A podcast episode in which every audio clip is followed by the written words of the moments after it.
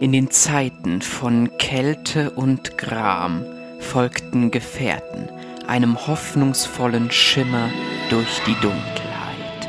Sie formten den Rat des Rings, des einen Rings, der einst die großen Leinwände adelte. Der Rat bestand aus einem tapferen Krieger, einer eleganten Elbin, einem robusten Zwerg und, Kühne war auch mit dabei. Gemeinsam besprachen sie vor gut zwölf Monden die drei Fragmente, die in der Menschenwelt als die Gefährten, die zwei Türme und die Rückkehr des Königs bekannt sind. Doch ein mächtiger, finsterer Lord namens Technisches Problem wehrte sich gegen die Gemeinschaft, die wir als Movie Break Podcast kennen. Der Krieger, die Elben, der Zwerg und Kühne kämpften verbittert, doch ihre Besprechung zu Die Rückkehr des Königs wurde vom dunklen Lord zerstört. Die Aufnahme landete im Schlund des Feuers der Unveröffentlichbarkeit und mit tränenreichen Augen wanderten sie zurück in ihre Heimat. Doch nicht, um sich der Niederlage zu ergeben. Nein, die Gefährten sammelten neue Kraft und sind nun zurückgekehrt, um noch einmal über die Rückkehr des Königs zu podcasten. Genau das hört ihr jetzt. Und ja, das war das Intro. Los geht's. Viel Spaß. Und danke fürs Warten. Herzlich willkommen zum Movie Break Podcast. Und zwar einer ganz besonderen Ausgabe, die eigentlich schon längst erscheinen sollte, wir aber jetzt erst schaffen. Da sage ich aber gleich noch was zu. Aber erstmal für Frodo, für Movie Break, für den Podcast. Und damit herzlich willkommen zum dritten Teil unserer Herr der Ringe Podcast-Reihe. Und natürlich wieder an meiner Seite unter anderem Miriam. Hallo Miriam. Hallo. Der Kühne. Hallo Kühne. Mahlzeit. Und der Stu. Hallo Stu. Hallo zusammen. Jetzt könnt ihr natürlich überlegen, ihr habt ja gerade das Intro gehört, liebe Zuhörerinnen und Zuhörer, wer der Zwerg ist, die Elbin und der Krieger. Ich lasse das mal unkommentiert. dass ich nicht mal, dass ich nicht mal irgendeine Rasse zugesprochen bekommen habe, fand ich jetzt schon schwach. Fand ich schwach. Du bist eine eigene Zauberer, Rasse. du bist vom, vom Himmel gefallen, du bist was ganz Besonderes, Kühne. Oh. Ja, siehst du. Naja. Wir nennen dich auch intern Flamme von Udun. Ja. genau. Äh, bevor wir jetzt einsteigen, liebe Halblinge, reden wir doch erstmal darum, warum wir jetzt erst nach einem Jahr den dritten Teil produziert haben. Und äh, ungelogen, wir haben über das Jahr hinweg tatsächlich viele äh, Kommentare bekommen, wo gefragt worden ist, wo ist denn der dritte Teil von Herr der Ringe? Und das ist auch ungelogen tatsächlich unsere erfolgreichste Podcast-Reihe, die wir mittlerweile haben. Deswegen haben wir uns auch irgendwie gezwungen, jetzt wirklich mal einen Abschluss auch zu machen. Und wir haben uns eigentlich auch wirklich geschworen gehabt, diesen zu machen. Aber kommen wir doch erstmal daher, warum das denn überhaupt so ist. Und da übergebe ich mal, ich will jetzt nicht mit dem Fingerzeig jetzt irgendwie umherwerfen, aber Stu, erzähl doch mal, was war denn passiert? ähm, ja, äh, da war halt ein böser Zauber am Werk. Ähm, zur Erklärung, wir hatten vor, die drei Teile halt wirklich so in einem Stück zu besprechen, beziehungsweise kurz hintereinander und die dann eben an Weihnachten des letzten Jahres äh, zu veröffentlichen. Und äh, ich war aber schon im Urlaub und äh, habe dann auf einem fremden Laptop dann diesen Podcast aufgenommen und das hat leider nicht so ganz geklappt und äh, ich war sowieso dafür, immer noch ein bisschen zu warten, aber meine drei Kollegen Kolleginnen haben gesagt, nein, wir müssen das jetzt machen und haben mich dazu gedrängt. Und wenn man gedrängt wird, macht man Fehler. Und ja, Thomas, Miriam und Kühne sind letztlich schuld, dass ihr so lange auf den dritten Podcast warten muss. Es tut mir wirklich leid, aber glaubt mir, ich habe es auch nicht einfach. Ich muss mit denen arbeiten und podcasten. Ähm, deswegen ja, es ist in erster Hinsicht, also auf dem ersten Blick meine Schuld, aber wenn man ein bisschen genau durchleuchtet, merkt man sehr schnell, Thomas ist schuld, weil er ist der Chef. Ja, ja, auf jeden Fall. Ich habe übrigens deinen Urlaub für Dezember jetzt nicht genehmigt, ne? Hab ich dir noch nicht gesagt. Ich fahr trotzdem. ah, so hören alle auf mich. Hm. Miriam, ich muss unser Treffen leider absagen, ich kann nicht. oh nein, also ich wasche meine Hände in Unschuld. Ich war's nicht. Naja, sei es drum, wer jetzt genau schuld ist, du. ähm, aber jetzt gibt es eine neue Chance. Sagen, wir sind extra Vielleicht sollten wir dazu auch sagen, wir haben zweieinhalb Stunden, glaube ich, aufgenommen. Feinstes Material, so Emotionen. Gut, episch, ja. Es war so gut. Ja, und dann kamst du. Sicherheitshalber haben wir den Podcast hier schon im Juni aufgenommen, ne? Und warten jetzt bis, bis Weihnachten, bis er rauskommt. So. ah, naja, wir machen einfach das, mal das Ganze und geben unser Bestes. Äh, wir sind auch Traumata gewöhnt, tatsächlich. Ich äh, sage nur Harry Potter. Oh, ja. Äh, wenn ihr das noch nicht wisst, worum es da geht, hört euch gerne mal die Harry Potter Podcasts an. Da reden wir ausführlich über dem, was passiert ist. Wir schweigen aber darüber jetzt genau. Das reißt nur alte Wunden auf. Reden wir lieber über Herr der Ringe und die Rückkehr des Königs. Kinostart 10. Dezember 2003. Und es war das damalige Finale. Und jetzt wieder die obligatorische Frage an euch. A, wart ihr damals wehmütig oder aufgeregt oder mit welcher Gefühlslage habt ihr quasi den dritten Teil begonnen? Und wart ihr natürlich im Kino und wie war das denn damals so für euch? Miriam. Ja, also ich glaube, bei mir ist es am kürzesten. Ich habe dann einfach äh, den dritten Film eingeworfen in das äh, DVD-Laufwerk und habe ihn geschaut, weil ich ja leider nicht ins Kino gehen konnte, sondern mir die Teile damals alle direkt als Extended Edition angeschaut habe ähm, und hatte mir die damals von meiner Tante ausgeliehen. Also leider kam ich in keinen Kinogenuss. Okay, dann Kühne. Ähm, aufgeregt.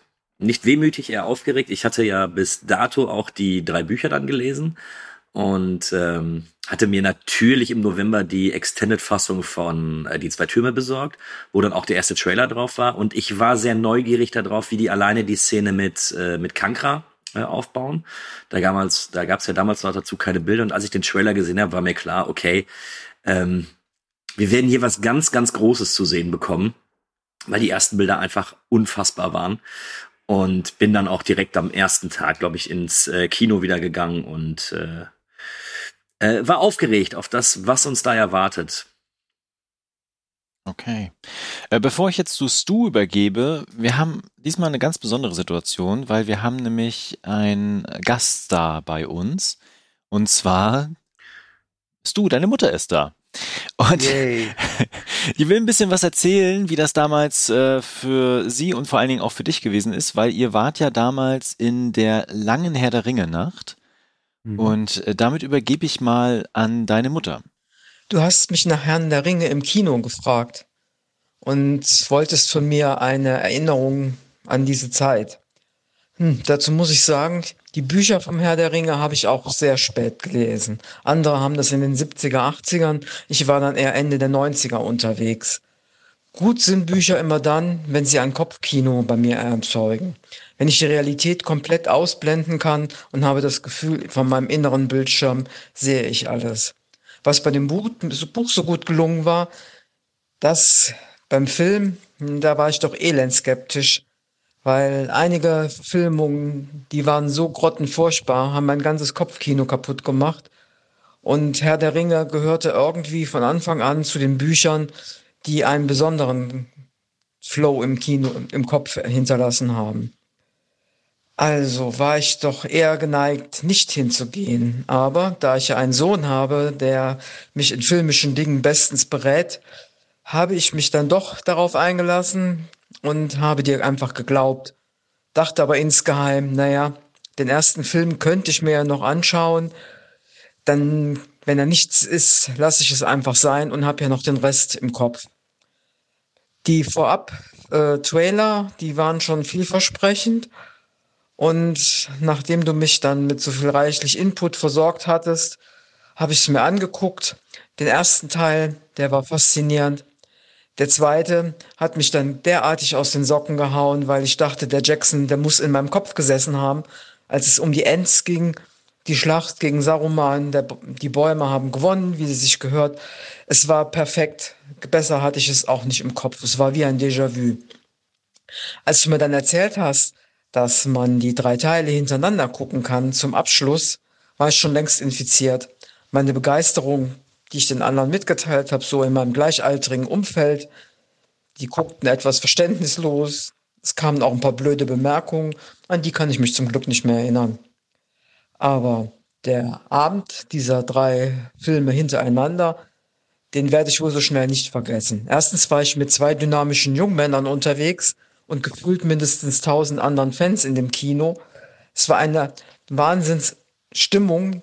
Alle waren in heller Vorfreude und trotzdem schwang so eine Traurigkeit mit. Das konnte man merken, dass es jetzt eben doch zu Ende geht. Ich habe jeden einzelnen Film genossen, was ich absolut nicht genossen habe, wie du dich erinnern kannst. Da habe ich mich damals schon tierisch drüber aufgeregt, waren diese verdammten Raucherpausen. Jeweils 20 Minuten zwischen den Filmen. Das hat mir überhaupt nicht gefallen, weil ich irgendwie in diesen Filmen drin war und hätte es am liebsten an einem Stück gehabt. Okay, es hat halt so, ist halt so gewesen, ich habe es überlebt und der dritte war halt auch wirklich schon so wie die Atmosphäre im Kino. Man wusste, es geht zu Ende.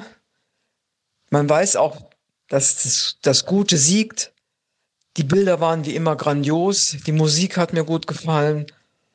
Aber zum Schluss, als wir dann rauskamen, war es irgendwie eigenartig. Wir haben uns angeguckt, kann ich mich erinnern. Und irgendwie war das Gefühl, was vielleicht nur Cineasten verstehen können, ähm, eine Ära geht zu Ende und eigentlich wollten wir das nicht.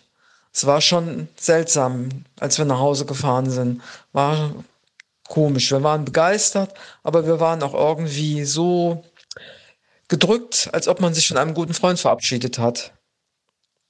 Auch wenn dann später noch der Hobbit kam, aber das ist ja eine andere Geschichte. So, du, jetzt hast du es äh, nochmal gehört und jetzt kannst mhm. du es auch nochmal mit deinen eigenen Worten wiedergeben. Ja, ich war überrascht. Ich dachte, ich hätte den Film das erste Mal auf VCD geguckt, verteilt auf sechs Disc, aber nein. ähm, ich war tatsächlich im Kino.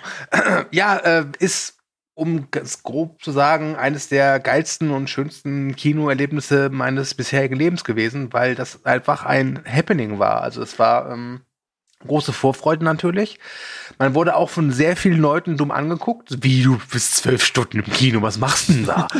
ähm, und dann natürlich, man, man wartet so auf diesen Film und man konnte die ersten Teile noch mal gucken und dann kommt dieser Film und der ist so groß und so episch und man verlässt, wie meine Mutter ja auch gesagt hat, das, das Kino und man war schon sehr irgendwie, es war schön, aber auch so wehmütig. Also nicht nur, weil es irgendwie jetzt vor, zu Ende war, sondern weil es ja kurz davor war ja auch so eine Tradition zu werden, dass man eben kurz vor Weihnachten mit seinen, also ich bin immer mit meiner Mutter und mit Freunden da reingegangen, drei Jahre lang ähm, dass es vorbei ist. Wir haben es dann versucht, Jahre später mit dem Hobbit nochmal so zu machen, aber äh, Spoiler Alert, so gut war der Hobbit dann doch nicht, dass er dieses Gefühle evozieren kann. Ähm, aber ja, diese lange Herr der Ringe Nacht war super. Ich habe ihn dann noch zwei, drei Mal, glaube ich, so im Kino geguckt. Das war auch sehr stark, aber also ich werde nicht vergessen, als wir dann mitternachts in diesem vollen Kinosaal waren und äh, alleine wenn das Logo von Warner dann enthüllt wurde, kam es dann zu Applaus und als der Abspann dann einsetzte, gab es einen riesen Standing Ovations Applaus und äh, als wir dann aus dem Kinosaal rausgegangen sind, herrschte auch eine fast schon andenkliche Stille. Es war ein sehr schöner Moment. Also es waren mehrere schöne Momente. Es war eine Aneinanderreihung von sehr, sehr vielen schönen Momenten. Und wie war das damals? Waren da schon Leute verkleidet? Also in Cosplays oder so? Mm, nee, ich muss auch so sagen, ich habe es jetzt nicht in einem Kino in einer großen Stadt gesehen, da war es vermutlich so, aber bei uns das höchste Gefühl, was die Leute dabei hatten, waren Sitzkissen. okay. Ja, danke euch. Ähm, also ich bin tatsächlich auch ein bisschen neidisch, muss ich gestehen. Ich weiß nicht warum. Das habe ich ja in den letzten beiden Podcasts schon öfter jetzt erwähnt gehabt. Ich habe die nicht im Kino gesehen. Ich hatte die Gelegenheit dafür, aber irgendwie war ich damals noch nicht Herr der Ringe affin und hatte das nicht auf dem Schirm. Es tut mir leid, also Miriam hat, hat ihre Jugend als Ausrede. Was ja, ist deine Ausrede? Ich, ich weiß es nicht. Vielleicht einfach Dummheit, keine das Ahnung. Geld von Dummheit. Ja, ja, ja, ich, ja Dummheit, ja. Ja, okay, gut, alles klar. Ähm, genau, deswegen habe ich das auch erst später gesehen und natürlich dann auch immer nur noch in der Extended. Anders kann ich mir das auch nicht angucken. Wir kommen da auch gleich noch dazu, warum das auch einfach besser ist. Also insgesamt überhaupt die Extended sind einfach besser. Ähm, aber tatsächlich, das habe ich verpasst. Ob ich heute das trotzdem noch mal machen würde, ich glaube, ich würde die einzeln vielleicht noch mal gerne im Kino gucken, in unserem schönen Kasseler riesigen IMAX-Kino. Ähm, aber so einen zwölf Stunden Filmmarathon, puh, weiß ich nicht, ob ich das nochmal hink, also machen würde oder überhaupt machen würde, keine Ahnung. Aber ganz Also ehrlich, bei an, uns, andererseits, äh, schon, andererseits sind die Leute immer so drauf und sagen, sie haben jetzt die Serie XY durchgebinged. Im Prinzip ist ja das Gleiche, nur dass du auf der großen Leinwand siehst. Das schaffe ich aber auch Das- nicht. Du bist so ein Versager. Also es gibt ja öfter mal die Gelegenheit, das tatsächlich zu machen. Es gibt ja immer so einzelne Kinos, die das anbieten, aber habe ich noch nicht gemacht. Und äh, bei uns läuft das sowieso immer zu Weihnachten, jedes Jahr in schöner, ruhigen, stillen Atmosphäre mit vielen Süßigkeiten. Immer Herr der Ringe. na, dieses Jahr läuft es bei uns auch im Cinestar, aber ich habe echt überlegt, bei zwölf Stunden auf diesen ungemütlichen Kino, also wir haben so ein Kino mit alten Kinositzen und es ist richtig ungemütlich. Ah, Ich weiß nicht, ob ich das aushalten würde. Miriam, Miriam, Hm. ich muss jetzt hier auch wirklich, ich muss ein bisschen schimpfen, Hm. weil die Frage alleine, wenn du sie nicht im Kino gesehen hast, sollte sich eigentlich nicht stellen, weil dann geh rein. Ich habe äh, während Corona, das hatte ich ja beim letzten Mal schon erzählt, die Möglichkeit gehabt, alle noch mal im Kino zu sehen.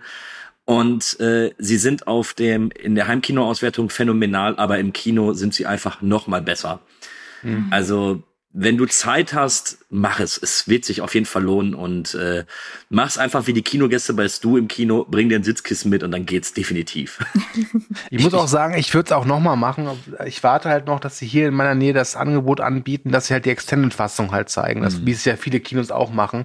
Und man darf hier auch nicht vergessen, es ist ja nicht so, dass da zwölf Stunden in einer wirklich hintereinander sitzt. Du hast immer eine Pause zwischen den einzelnen Filmen von einer halben bis fast einer Stunde. Ja, also so schlimm ist es dann auch nicht. Also man hat dann noch Zeit, sich die Beine zu vertreten. Hm.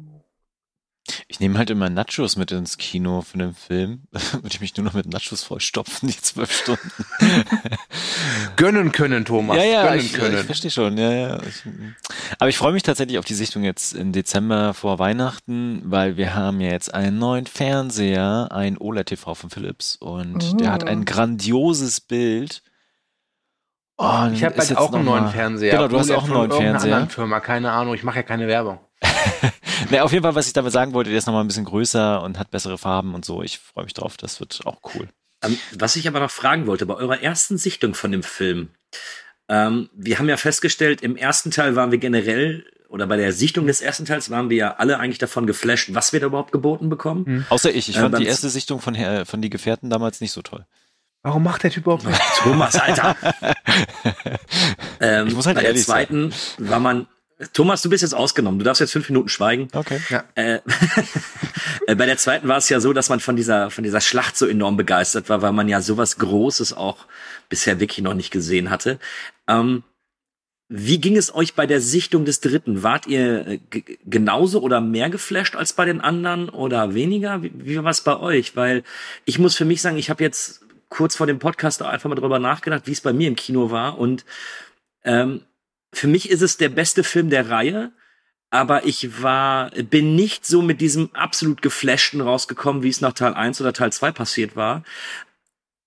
Weil was ich gesehen habe, ist natürlich großartig gewesen, aber weil ich im Endeffekt sowas, was Krieg angeht, was die Figuren, was die Bilder angeht, was die Effekte angeht, das hatte ich natürlich schon in den ersten beiden Teilen und muss sagen, dass ich nach dem ersten Mal, als ich rausgegangen bin, nicht enttäuscht war, weil ich damals schon wusste, okay, das ist der beste der drei, aber es war nicht das gleiche Kinoerlebnis wie beispielsweise bei Teil 1 und 2 bei mir.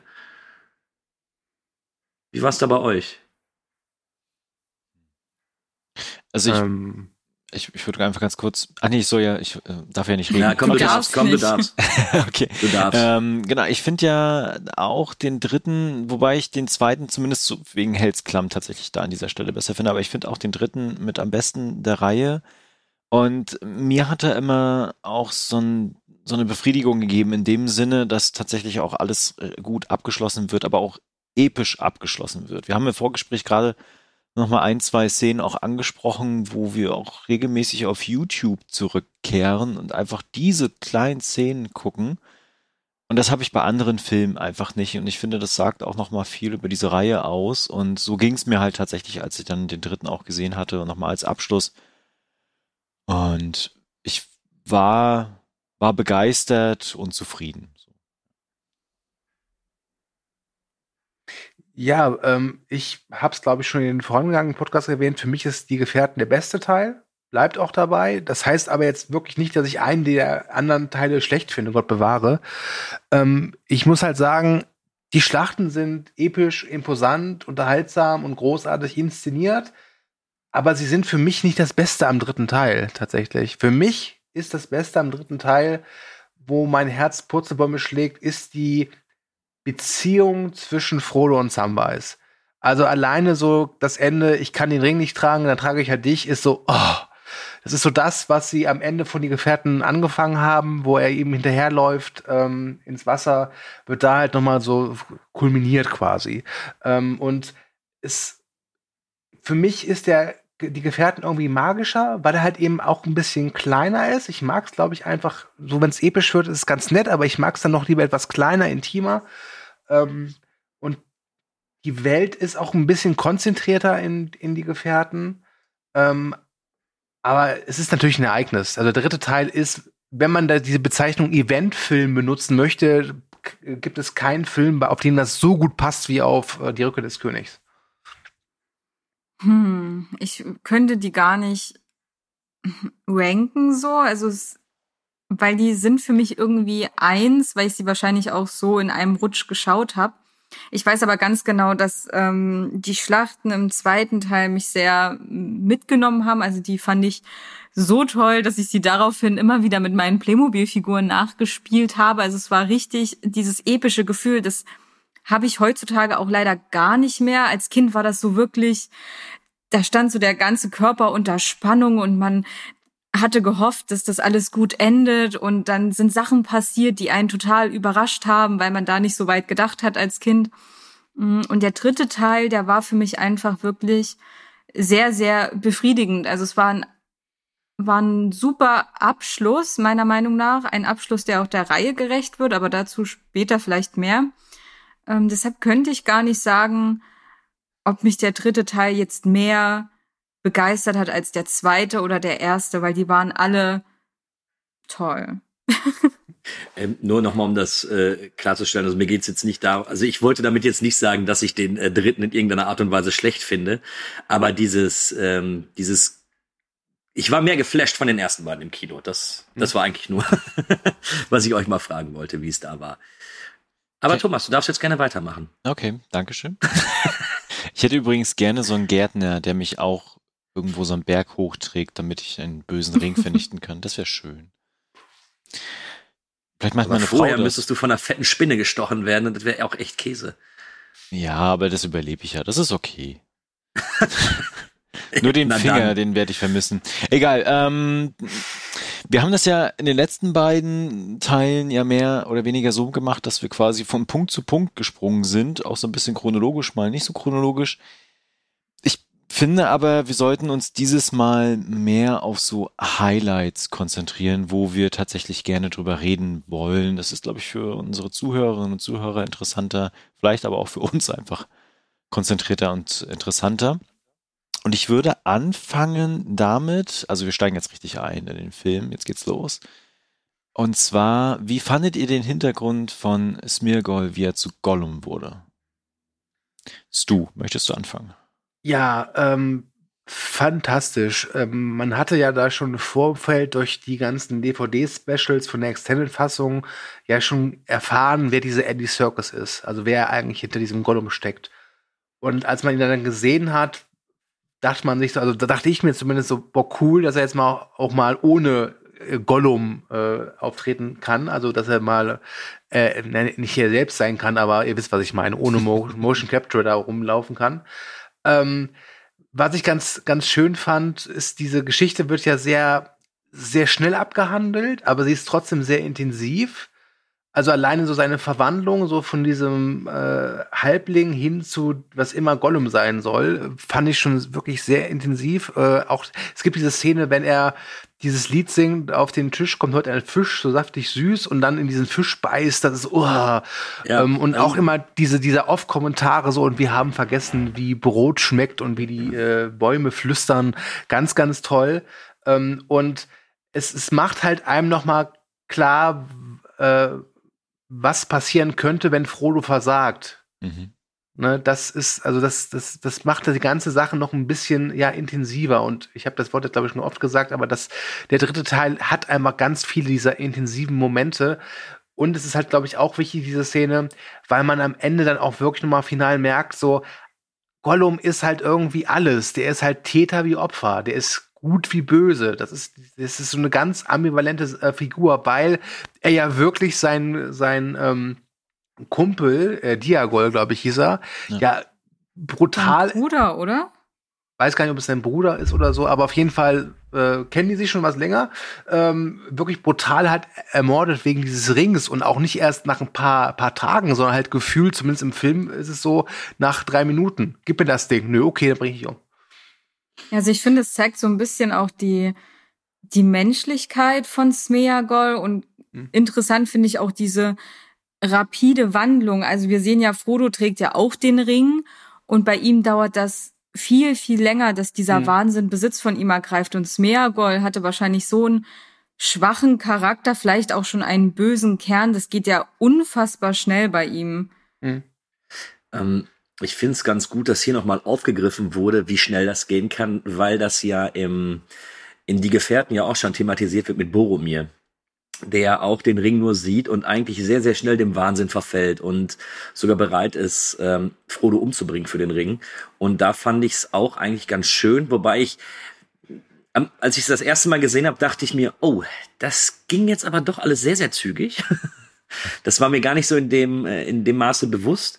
Ähm, fügt sich aber super in den Film ein und ich verstehe auch, warum der, ich meine, selbst die Kinofassung damals war ja auch dreieinhalb Stunden, glaube ich, lang. Ich glaube, 200, Minuten. 210 Minuten ging der, glaube ich, mhm. im Kino. Und ich verstehe, warum sie es so kurz gehalten haben. Hätte es vielleicht etwas besser gefunden, wenn da auch in der Extended-Fassung so vielleicht noch zwei, drei Minütchen mehr drin gewesen wären. Kann ihm das aber nicht vorwerfen, weil ich weiß, warum er es so schnell abhandelt. Und deswegen finde ich es eigentlich vollkommen okay, wie es dargestellt ist.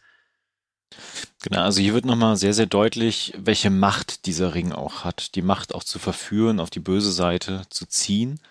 Und wir haben es ja mit, äh, nicht nur mit äh, Boromir, sondern auch mit Isildur äh, am Anfang der ganzen Reihe ja schon zu sehen. Deswegen fand ich das nochmal als Einstieg für den dritten, und du hast es auch gerade gesagt gehabt, du, und diese Vehemenz nochmal zu zeigen, was das für mhm. Konsequenzen haben kann. Ne? Mhm. Ähm, das macht es nochmal sehr, sehr deutlich. Und ich fand es auch cool, Andy Circus tatsächlich zu sehen. Ja.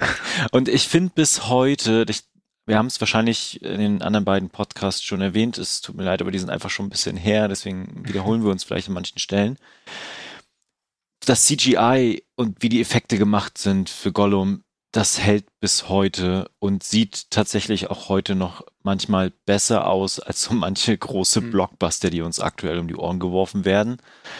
Und ähm, alleine daher macht es auch immer Spaß, diese Verwandlung auch nochmal zu sehen.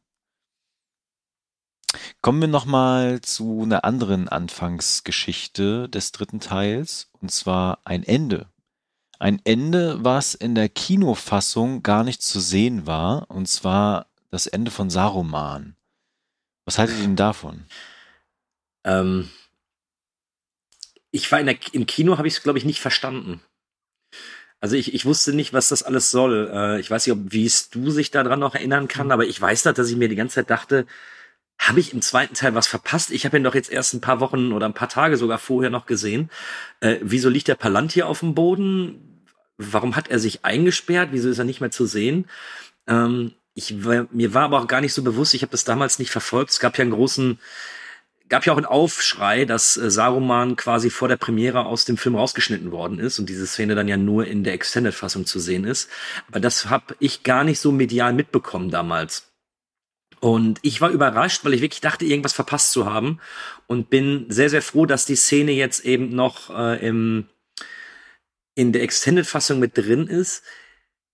Weil es uns da auch nochmal zeigt, dass eben sowohl Saruman als auch Grima Schlangenzunge ja auch eher ambivalente Figuren sind, dass sie eben nicht nur böse sind, dass Saruman auch bereit ist zu sagen, ja, okay, ich helfe euch doch, wenn ihr mich am Leben lasst. Ähm, und Grima da ja auch irgendwo sagt, okay, ich kann mich hier nicht die ganze unterbuttern lassen. Alleine diese kurze Sequenz zeigt einfach, wie, wie viel Wert er auf die Charakterzeichnung eigentlich gelegt hat. Und deswegen finde ich sehr, sehr schade, dass sie nicht im, in der Kinofassung mit drin war. Also bei mir gibt's da eine witzige Geschichte dazu. Wir haben ja die Filmmusik behandelt, damals im äh, Filmunterricht in der Schule. Im Übrigen, dafür hasse ich dich immer noch. und da haben wir immer die Ausschnitte geguckt. Und ich kannte nur die Extended-Version. Ich weiß nicht, ob ich die Geschichte schon mal erzählt habe. Und ein Klassenkamerad hat so vehement darauf bestanden, dass diese Szene nicht existiert, ich mir die ausgedacht habe. Also der wollte mich in ja. Grund und Boden diskutieren. Allerdings hatte dann unser Musiklehrer tatsächlich die Extended Edition und dann haben wir diese Szene gesehen und ich war, ähm, ja, mein, mein triumphierenden Blick könnt ihr euch bestimmt vorstellen. Und ich habe auch nicht verstanden, warum das in der Kinofassung rausgeschnitten wurde. Es war auch schön brutal, so wie er da so aufgespießt war. ja. Ja, also ähm, ich wusste halt, dass es fehlt. Ähm, es gab, gab ja die, die, die, die Meldung darüber, dass es äh, rausgeschnitten worden ist und ich fand die Gründe auch, also der Hauptgrund war einfach, es war, der Film war einfach, einfach so schon zu lang mit 210 Minuten. Das ist einfach eine Länge, äh, da gehen Studios nicht gerade steil, wenn die die Länge hören. Die wollen ja, weil je länger ein Film ist, desto weniger kann er gezeigt werden. Das sollte klar sein. Ähm, muss auch sagen, weil, ganz ehrlich, so lang ist die Szene gar nicht. Also, das hört sich jetzt so an, als ob da irgendwie 20 Minuten fehlen, aber die ist ja relativ kurz. Ne?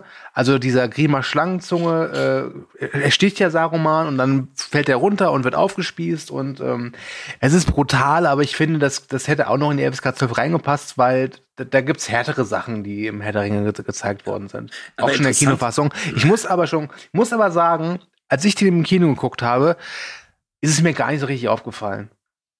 Vielleicht ähm. einfach, weil die Euphorie zu groß war, dass ich da gerade in dieser langen Herr der Ringe Nacht drin war. Natürlich fällt es auf, wenn man es wirklich so hintereinander guckt. Trotz allem, ich wusste, es fehlt. Ich fand es schade. Hat mir den Film oder die Kinofassung jetzt aber auch nicht so kaputt gemacht. Ähm, ich finde aber tatsächlich, äh, wenn ich etwas sagen müsste, was ich an Teil 3 in der Extended-Fassung schlecht finde, ist tatsächlich dieser, dieser Einwurf, weil das reingeschnittene passt nicht zu dem, wie der Film nach dieser Extended-Fassung weitergeht irgendwie da ist mir die, die Stimmung, das passt überhaupt nicht.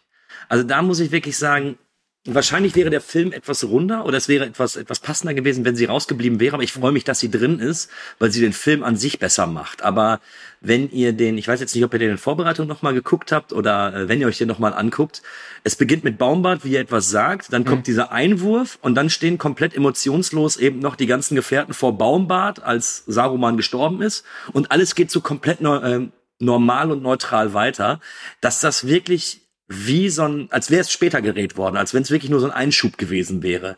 Mhm. Das finde ich immer, ein, das holt mich ein ganz klein bisschen immer raus, muss ich zugeben. Ich muss auch sagen, was mich auch ein bisschen stört, ist, Saruman ist ja schon so der zweite große Schurke. Also, wenn man es ein bisschen vergleichen möchte, ist er Darth Vader und Sauron ist der Imperator.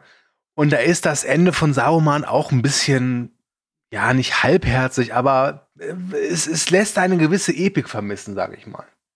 Ja, zumal er ja auch nur noch einen Zauber so schleudert und äh, ja.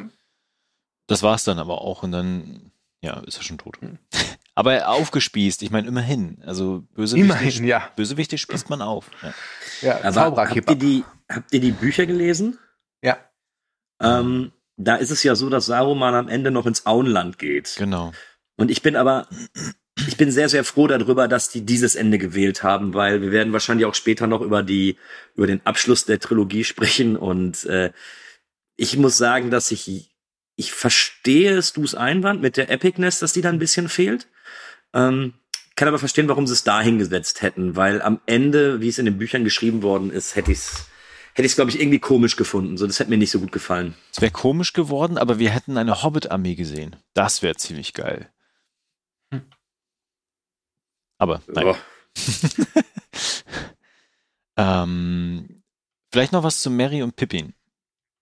Ich finde, die haben einen eine geile Einführung beziehungsweise ein Abschluss ihres zweiten Teils ihrer Beteiligung der Schlacht quasi.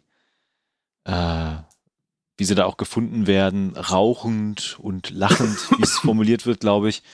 Und äh, die beiden haben ja dann auch eh nochmal eine größere Rolle jetzt auch im dritten. Fand ich tatsächlich ganz cool, wie das nochmal aufgegriffen wurde. Ich weiß nicht, ja. wie es euch da geht.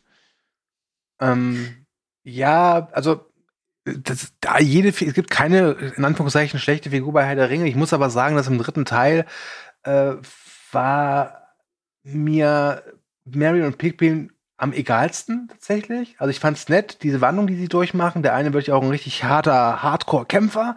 Ähm, aber da fand ich einfach die Geschichte von Frodo und Sam wirklich interessanter. Ich weiß noch, dass ich, als ich Bücher gelesen habe, es wirklich so war, äh, dass das zweite Buch ja wirklich auch in zwei Teile aufgeteilt ist. Und ich fand die, der Teil mit, äh, mit, Fro mit Aragorn und Gimli, wie da diesen Orks jagen, fand ich furchtbar öde. Ich wollte immer zu Frodo und Sam.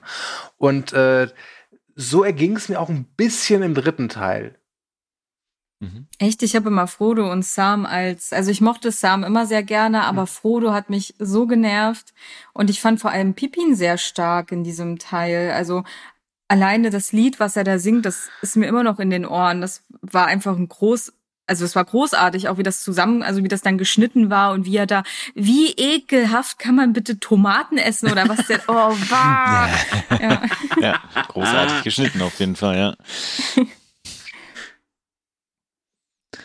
Okay. Also ich fand die Einführung von denen ganz witzig und äh, ich fand es ja auch irgendwie schön, wo sie dann da sitzen und dann die in Isengard begrüßen und äh, es so den, also die sich so ein bisschen so aufführen, als hätten sie den Krieg um Isengard gewonnen und ja, ja, genau. äh, eben nicht die Ents, die da alles kaputt gebrescht haben.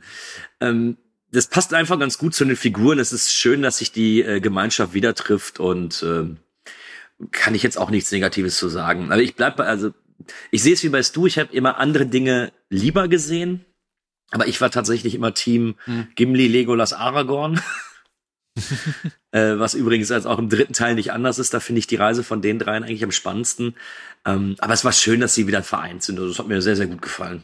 Hm. Okay. Äh, dann, dann kommen wir doch mal zu dem Trio. the Good, The Bad and The Ugly oder so. Ähm, aber die haben keinen Kühne. das stimmt. Und zwar die Herrscher, also ich würde sich ja dafür entschieden, tatsächlich in die Schlacht zu ziehen nachdem ja die, äh, das Feuer quasi spektakulär auch äh, in Szene gesetzt, entflammt worden ist. Können wir, können wir das kurz einmal einwerfen? Ja, gerne. Das ist vielleicht bild- und musiktechnisch eine der schönsten Szenen bei Herr der Ringe und vielleicht auch für mich eine der schönsten Szenen überhaupt, weil diese, diese Kamerafahrt, wenn die Leuchtfeuer angehen, die Musik dazu, die Bilder dazu, ich finde es absolut großartig und ich will nicht sagen, dass das meine Lieblingsszene in der ganzen Trilogie ist, aber das finde ich in diesem Zusammenspiel so unglaublich schön. Ähm, Habe ich selten bis gar nicht gesehen, muss ich zugeben. Ja, würde ich so unterstreichen. Darf ich da mal ganz kurz meinen inneren Monk rauslassen?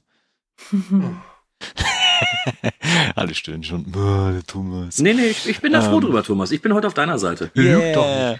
Weil, also ich finde es auch fantastisch und ich freue mich da jedes Mal drauf, wenn das dann zu sehen ist. Und äh, insgesamt dieser ganze Aufbau der Szenerie und wie das dann äh, startet, alles richtig geil. Aber ich frage mich jedes Mal, weil diese Gebirgskette ist ja nicht gerade kurz und äh, geht tatsächlich über sehr, sehr hohe Berge mit sehr viel Schnee und Eis. Und an jedem dieser Punkte gibt's halt quasi dieses kleine Lager von Soldaten, zwei oder drei Hanseln, die da oben sitzen und gefühlt wahrscheinlich so 30, 40 Jahre ihren Dienst vollführen, nur um zu warten, dass vielleicht eines Tages, eines Tages mal sie das Holz anzünden können. Ja, Aber ist das nicht genau das, was sie bei Game of Thrones auch machen? Ja. Ja, aber. Okay, Thomas, so wo ist ja sein Problem? Ja. naja, das sind so, so kleine Mini-Hütten mit so einem kleinen Feuer. Also jetzt mal ganz ehrlich. Ja, so vor allem, du hast gesagt, vor allem, du hast gesagt, innerer Monk. Monks sind Mönche. Was machen denn Mönche? Die warten ja auch nur in ihren. Nein, aus der Serie Monk. Klostern? Ah. Ja, nee, also, ich finde es oh, eigentlich immer ganz witzig. Deshalb so? Ja, deswegen wow. sagt man das so. Wieder was also, gelernt, ne? Ich weiß noch, als die Szene im Kino lief und äh, meine erste Sichtung im Kino hatte ich mit meinem Vater und mein Vater guckte mich nur an und sagte, das muss der beschissenste Job in ganz ja, das meine ich, das meine ich doch damit. Sorry, vielleicht hätte ich es anders ausdrücken müssen, aber das meine ich damit. Ja, der Job ist scheiße, ja. ja. so von wegen so, ich mache mal Mittagspause, ich gehe mal ins Tal, wir sehen uns in drei Wochen wieder. Ja. Okay, gut, das, äh, das, das war's. Äh, Herrscher, weil da gibt's ein paar Momente, die tatsächlich relevant sind. Ähm, A, wird ja quasi das ganze Heer zusammengeholt, Reiterei, alles, was irgendwie geht und es kommt zu wenig und irgendwie ist noch so ein bisschen zeitliche Brisanz drin. Sie müssen bald losreiten. Gleichzeitig haben wir Mary, der irgendwie auch mit dabei sein möchte. Und ich vergesse mir ihren Namen, es tut mir leid. Eowyn. Genau, ähm, die, denen das, der das genauso geht. Und wir haben halt einen anderen Weg für Aragorn. Und wie fandet ihr denn da diesen Aufbau? Weil das ist ja so ein Spannungsbogen, der da quasi so langsam nach oben geht. Wie fandet ihr denn das Ganze? Also ich empfinde immer noch und auch damals im Kino, es ist ja so, dass die, dass die Herrscher glauben könnte, dass Aragorn, Gimli und Legolas die verlassen. Und dass sie eben äh, sich an der Schlacht nicht beteiligen wollen aufgrund Angst zum Beispiel. Und für mich war das aber nicht so dargestellt, dass ich da irgendwie Sorge haben müsste, dass die jetzt eben nicht einen Weg gehen, wie sie den anderen helfen können. Also dieser, dieser Spannungsaufbau oder dann dieser, dieser Twist in Anführungsstrichen, dass sie dann eben zur Geisterarmee gehen, die denn dann doch noch hilft oder so, fand ich jetzt nicht überraschend. Also ähm, hätte man in meinen Augen sogar etwas weglassen können, weil jedem Zuschauer, glaube ich, klar war, hier ist nicht die Frage, ob sie sich aus, der, aus dem Krieg zurückziehen, sondern nur in welcher Form sie dort wieder erscheinen. Und das hast du auch gewusst, ohne die Bücher vorher gelesen zu haben, finde ich.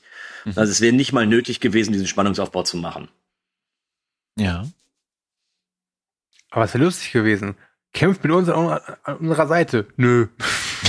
Mach's gut, ihr Trottel. ja, also ich sehe das wie Kühne und äh, ich habe, wie gesagt, auch die Bücher gelesen. Also ich wusste, was auf mich zukommt. Ich glaube, selbst ohne Buchwissen, wenn man ein gewisses Alter erreicht hat und ein paar Filme gesehen hat, dann ist einem schon klar, dass da wird jetzt nicht so Wildes passieren. Also ich glaube, dass ja, niemand unabhängig davon damit gerechnet hat, dass der Film schlecht ausgeht. Nee, also es gab ja auch nie die Zweifel. Also man muss ja bei Herr der Ringe tatsächlich dazu sagen, entweder sind ja die Personen nur gut mhm. oder nur böse. Du hast nur ganz wenige Figuren, wie zum Beispiel äh, Gollum, die so ein bisschen ambivalenter sind. Und es wurde ja drei Filme über nicht mal annähernd Zweifel aufgesät ähm, gesät oder so, dass Aragorn äh, nicht irgendwie die, die Situation lösen will oder sowas. Dementsprechend äh, hätte man da auch sagen können, gut, wir nehmen diesen Spannungsaufbau da raus, weil es eigentlich jedem Zuschauer klar sein müsste. Also ich muss sagen, als Kind ähm, hat mich dann, als ähm, Aragorn mit den Geistern geredet hat ähm, und die sozusagen auf seine Seite geholt hat, das habe ich als Kind nicht so richtig verstanden, warum und wie wieso und weshalb er das konnte und Isildurs Erbe und das habe ich als Kind nicht so verstanden, aber ich fand's cool, weil das waren Geister und die sahen sehr gut aus. Wobei, wie gefällt euch das eigentlich? Äh, wir, wir reden ja hier ganz klar über die Extended-Fassung, äh, dass wir da jetzt auch so ein bisschen mehr Slapstick drin haben, eben genau in dieser Geisterstadt. Was ich halt super fand, du siehst halt die Geister und wenn du halt dich mit dem äh, Öre von Peter Jackson auskennst, siehst du halt, dass er die einfach nur von The Frighteners genommen hat. Ja, ja bisschen genau. umgeändert hat. Das ist großartig, und, äh, ja. Das hat mir wirklich gut gefallen und allein auch dieser Detailgrad. Und ich finde, wenn du so im Hintergrund oder auch im Vordergrund so eine kleine Slapstick-Szene hast, ist das für mich auch einfach was, was Detailliertes, was so eine Welt auch ein bisschen lebendiger erscheinen lässt und äh, einfach großartig. Aber wo du gerade Frighteners sagst, ich musste so lachen, weil äh, das ist dann auch wieder so ein, so ein Punkt, wo du einfach genau siehst, wo Peter Jackson herkommt, weil ja auch die Kamerafahrten auf mhm. den Eingang äh, in die Geisterstadt und so, das ist, das ja, ja sowas von äh, Braindead. Ja, ja, genau. Es ist, ja. ist derselbe Handlungsort auch. Ja, ja. Das ist. Das Ach, stimmt. Cool. Da ist, äh, da wurde ein Ratte, Rattenaffe wurde da gefunden, ne? Ja, genau. Ja, ja, ja. ähm, stimmt. Das ist, das ist schon sehr, also ich muss ja auch sagen, also äh, allein diese Karriere, die der Mann gemacht hat, um mal kurz da abzubiegen, ich, ist ja schon krass, wenn du dir anguckst, Sam Raimi, ja, Tanz der Teufel gemacht, äh, dann noch Darkman und plötzlich Spider-Man und da hat gerade mal eben so mit äh, eines der erfolgreichsten Filmgenres der letzten 30 Jahre mit aus der Taufe gehoben. Ähm, aber Peter Jackson, ganz ehrlich, äh, Bad Taste, Brain Dead, Meet the Feebles und dann halt diesen Heavenly Creatures und Frighteners und dann so fast aus dem Nichts so diese Herr der Ringe Trilogie. Und er gibt ja mittlerweile relativ offen zu, dass das ja wirklich echt ein Kraftakt und das Gleiche gewesen sein muss. Und ich finde, man merkt's auch. Mhm. Also man merkt die Leidenschaft, die in diesem Film drin steckt, eine Leidenschaft, die halt andere Herr der Ringe Filme von Peter Jackson leider vermissen lassen. Dazu vielleicht in einem späteren Podcast mehr. ähm, aber halt auch die Kraftanstrengung, die da drin steckt. Weil jeder von uns, äh, glaube ich mal, hat diese Specials gesehen. Es ist halt so krass, die haben halt da Kettenhemden angefertigt, wo heutzutage einfach sagen, ja, steck den Mann in einen grünen Anzug, das machen wir im PC, ne? Mhm. Das ist halt krass und diese Szene mit den Geistern ist doch mal so noch mal einer von vielen Unterstrichen, wie detailliert und wie viel Liebe und wie viel Kraft in dieser Trilogie drin steckt. Und ich glaube, deshalb sind die Filme auch so gut gealtert und werden mhm. immer noch so gerne angeschaut. Also ja. ich verstehe das auch heutzutage nicht, warum die lieber zu CGI greifen, als sich da nochmal für Props oder so hinzusetzen, weil das ist ja eigentlich das, was lange währt, wo Leute dann in ein paar Jahren das anschauen und sich denken, ja, sieht immer noch gut aus, also wenn es gut gemacht ist. Hm. Ja gut, aber es geht ja wahrscheinlich eher um den, äh, um die Kosten selber. Ne? Du darfst einfach ja. nicht vergessen, wie teuer das Ganze war. Ich meine, wir haben ja im ersten Podcast darüber gesprochen, dass äh, dass die Produktionsfirma fast pleite gegangen wäre wegen Herr der Ringe. Wir dürfen nicht vergessen, die haben ja, glaube ich, 14 Monate am Stück gedreht. Mhm. Nur die Drehzeit. Und ich möchte gar nicht wissen, wie viel Zeit das noch gebraucht hat, äh, im Vorfeld die ganzen Props anzufertigen und sowas. Das ist ein Kraftakt sondersgleichen. Und äh, ich verstehe, warum sie mittlerweile zu äh, Computer greifen, weil es einfach leichter ist und wahrscheinlich auch ähm, zumindest weniger Arbeit verursacht. Aber klar, ich bin voll und ganz bei euch. Man sieht einfach, dass es, äh, dass es einfach wunderbar funktioniert und äh, selbst die, selbst die CGI-Effekte, wie beispielsweise die Geister und die Geisterstadt, die sehen ja immer noch hervorragend aus. Also das ist ja gar nicht diese CGI-Brühe, die uns dann später bei der Hobbit dann präsentiert ja, Wenn wird, wir ne? später dann zum Finale kommen, da habe ich auch noch mal eine kleine Anekdote diesbezüglich. Und, aber ich wollte dich nicht aber, unterbrechen. Ähm, Hat jemand von euch eine Statistik, ob das wirklich teurer ist, das ähm, alles anzufertigen, als da eine Firma äh, zu engagieren, die dann irgendwie monatelang an Szenen sitzt? Ich weiß ich, es nicht. Also ich weiß es auch nicht, aber ich glaube, so viel ist sicher, dass es geht schneller, du hast mehr Kontrolle. Ja, du kannst also sagen, pass auf, ich möchte jetzt aber, dass es besser so aussieht. Dann musst ja, du dann genau. auch arbeiten. Äh, und man darf, glaube ich, auch nicht vergessen, dass sie halt damals in Neuseeland gedreht haben und damals war Neuseeland noch nicht dieser filmische Hotspot, der heute ist. Das wurde ja erst durch Herr der Ringe. Ich glaube, es hat ihn auch ordentlich noch, äh, sage ich mal, in die Karten gespielt. Also ich weiß nicht, wie teuer der Herr der Ringe heutzutage wäre mit Inflation. Der war damals schon nicht billig und definitiv ein Risikoprojekt, also sich aber komplett ausgezahlt hat. Aber ich glaube, wenn man wirklich ökonomisch denkt, ist es vermutlich wirklich besser und günstiger, wenn man halt eben mehr auf CGI vertraut. Also ich ja, glaube, aber die Frage ist aber, entschuldige Thomas, dass ich unterbreche. Die Frage ist aber eben, wenn du viel auf CGI setzt. Also ich mag, ich bin einer der wenigen, der die Hobbit-Filme auch irgendwo mag. Ich finde sie nicht geil, aber ich finde sie okay. Aber ich würde für den Hobbit nicht nochmal ins Kino gehen, weil die einfach für mich von den Effekten her nicht das wiedergeben, wo ich sage, ja geil, da will ich jetzt nochmal ins Kino ran, das will ich mir nochmal angucken. Und ich glaube, wenn du eben sowas wie Herr der Ringe drehst, wo einfach ähm, bis heute, also wir reden davon, der erste kam vor äh, 21 Jahren raus. Und selbst heute würde ich jederzeit sagen, ich setze mich da nochmal ins Kino, weil ich die Bilder, weil ich die ähm, die Szenen, weil ich die Aufbauten und und und so grandios finde, äh, das, ich glaube, das zahlt sich schon aus, weil natürlich viel, viel mehr Leute später diesen Film weiterhin konsumieren. Vielleicht nicht am Box Office in den ersten vier bis sechs Wochen. Da bin ich voll und ganz bei dir, Stu. Aber ich glaube, dauerhaft gesehen haben Filme, die eben mehr, mehr Haptik haben, die mehr auf ähm, Practicals setzen, eigentlich immer einen Vorteil gegenüber der CGI-Brühe, weil CGI wird irgendwann alt und äh, die Props eben sieht vielleicht manchmal ein bisschen cringe aus, aber es sieht immer Ja, ja, da, da, du, das, das, das, das ist unbestreitbar. Ich sagte ja, aus einer ökonomischen Sicht. Also ich, ich glaube, wenn man das hochrechnen würde, dann würde wahrscheinlich die Herr der Ringe Filmreihe jetzt so viel kosten, wie die Serie gekostet hat. kann man jetzt nochmal in Relation stellen. Ich glaube, man kann da nochmal einen eigenen Podcast vielleicht irgendwann zu machen, wo, wo das Problem aktueller CGI-Sachen ist, weil da gibt es vielfältige Sachen.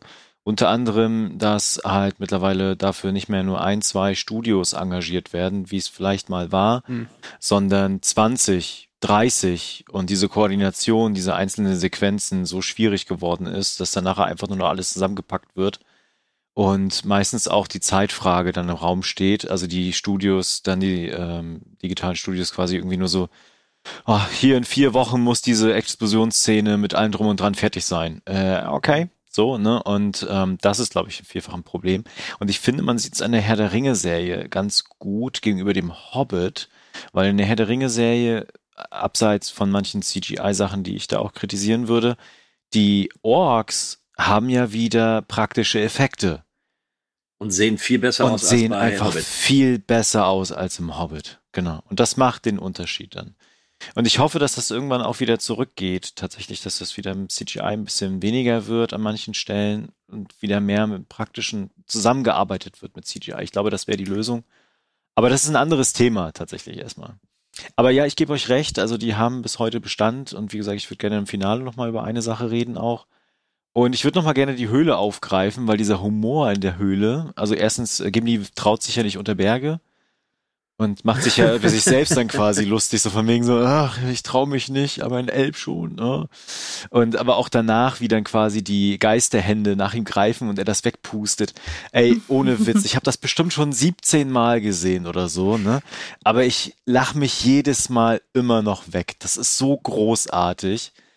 Ähm, das macht auch so ein, so ein Film nochmal wirklich, das, was du gesagt hatte, eine, so, so eine Substanz, so eine Würze einfach, so ein etwas Ja, und es Lebendiges. ist ja auch- so. Es ist ja auch so wenig, auch die, auch die Wortduelle zwischen Gimli und Legolas, die nehmen ja auch nie überhand, dass du jetzt die, das Gefühl hast, du bist in so einer Buddy-Komödie. Genau. Sondern es ist ja so wohl dosiert alles eingestreut, dass, äh, selbst wenn du diesen Slapstick-Humor nicht magst, du auf jeden Fall sagen kannst, ja, okay, das ist jetzt eine halbe Minute. Okay. Wen interessiert's? Ansonsten vielleicht noch zu den, zu den Geistern und dem Schwur und sowas alles. Ich, vielleicht muss man da auch in der Herr der Ringe-Lore noch mal ein bisschen anders drin sein. Ansonsten denkst du dir halt so, hm, okay, er kann das jetzt und er hat jetzt irgendwie die Befehlsgewalt und was bedeutet das jetzt? Und vielleicht ist das Aber- mit den Geistern auch ein bisschen cheaten am Ende, aber Aber Moment mal, die, ähm, das wird aber in der Extended-Fassung definitiv aufgegriffen. es, es wird aufgegriffen, aber und nicht zwar in, kommt doch äh, Elrond und gibt doch das äh, Schwert. Genau. Wie heißt denn das? Hat doch auch schon wieder irgendeinen Namen. Weiß ich Nasil. nicht mehr. Äh, Nasil. Und er sagt ja, dass eben. Na oder dass die Klinge Nasils die die Genau. Geister verschworen hat und auch nur die Klinge Nasils sie eben äh, aufhalten kann, aber auch befreien kann. Es ist nicht gut erklärt, es ist vielleicht auch ein bisschen der, ja, das kann das Ding jetzt einfach. Aber ich finde es definitiv ausreichend, um es nachzuvollziehen. Hier hast du neuen Loot, das kann Geister befehligen. Geil. Ja. Okay. Äh, wollt ihr noch was ergänzen dazu? Mhm. Okay, dann äh, gehe ich jetzt Richtung Stu und würde mal Frodo und Sam eröffnen. Und zwar äh, um den Titel Eine Reise voller Leid und Schmerz. Stu, möchtest du mal anfangen? Äh, ja, also Vorsicht beim Reisebuchen, ne? Also das ist ein echt mieser Wanderurlaub, würde ich mal sagen. Also dann lieber für eine Woche schön Spa sich verwöhnen lassen, ne? Ähm, Okay, Miriam. Ähm,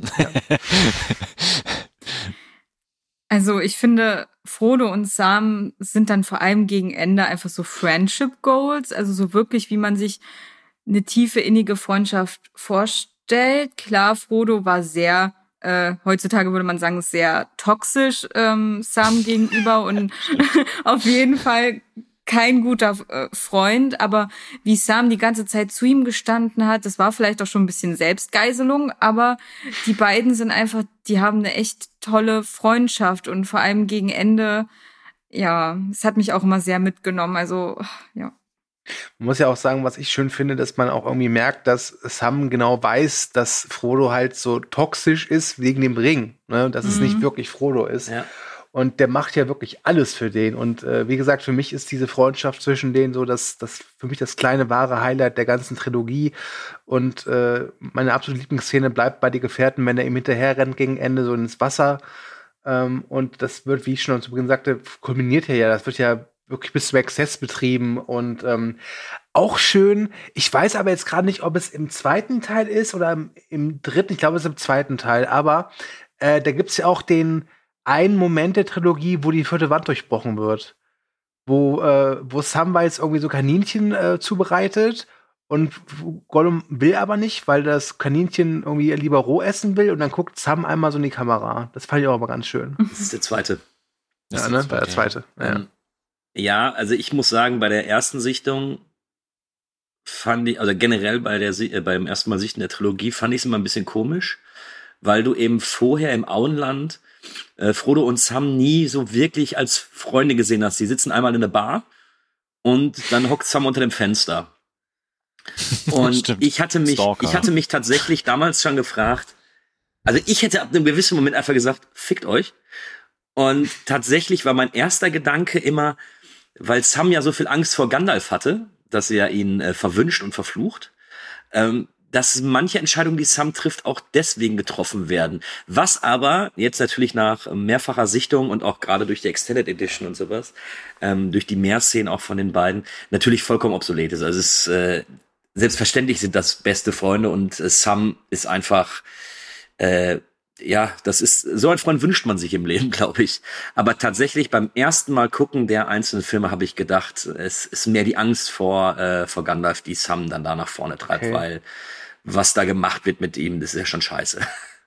Also ich muss sagen, ich finde schon, dass auch die Kinofassung das mit Nuancen sehr gut beschreibt, dass sie sich schon gerne kennen und auch gute Freunde sind. Ja, also nein, nein, jetzt, jetzt begreife ich das auch. Aber wie gesagt, damals, als ich das erste Mal gesehen habe und da auch bei weitem nicht so im Thema war, äh, habe ich das alles mhm. nicht so ganz verstanden, weil natürlich auch der, der erste Abschnitt von Frodo und Sam in die Gefährten ja auch verkürzt wurde für die Kinofassung.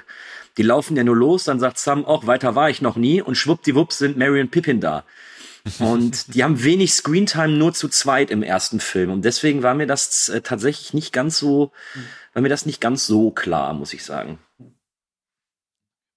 Was, was mir an dieser ganzen Reise so gefällt, also erstens neben der all der Dramatik und Epicness, die so stattfindet im dritten Teil, und da kommen wir ja später auch noch zu mit der Fall des äh, von Osgiliath beispielsweise und der Belagerung dann später, das nimmt immer so ein bisschen so oh, Rasanz raus, so ein bisschen Zeit zum Durchatmen, wenn wir tatsächlich die Szenen mit Frodo und Sam bekommen. Und da geht's dann eher um diese, diese, diese Heldenreise tatsächlich, um diese Freundschaft, um diese Herausforderung, um einen Schritt vor dem anderen. Und das hat mir immer sehr gefallen.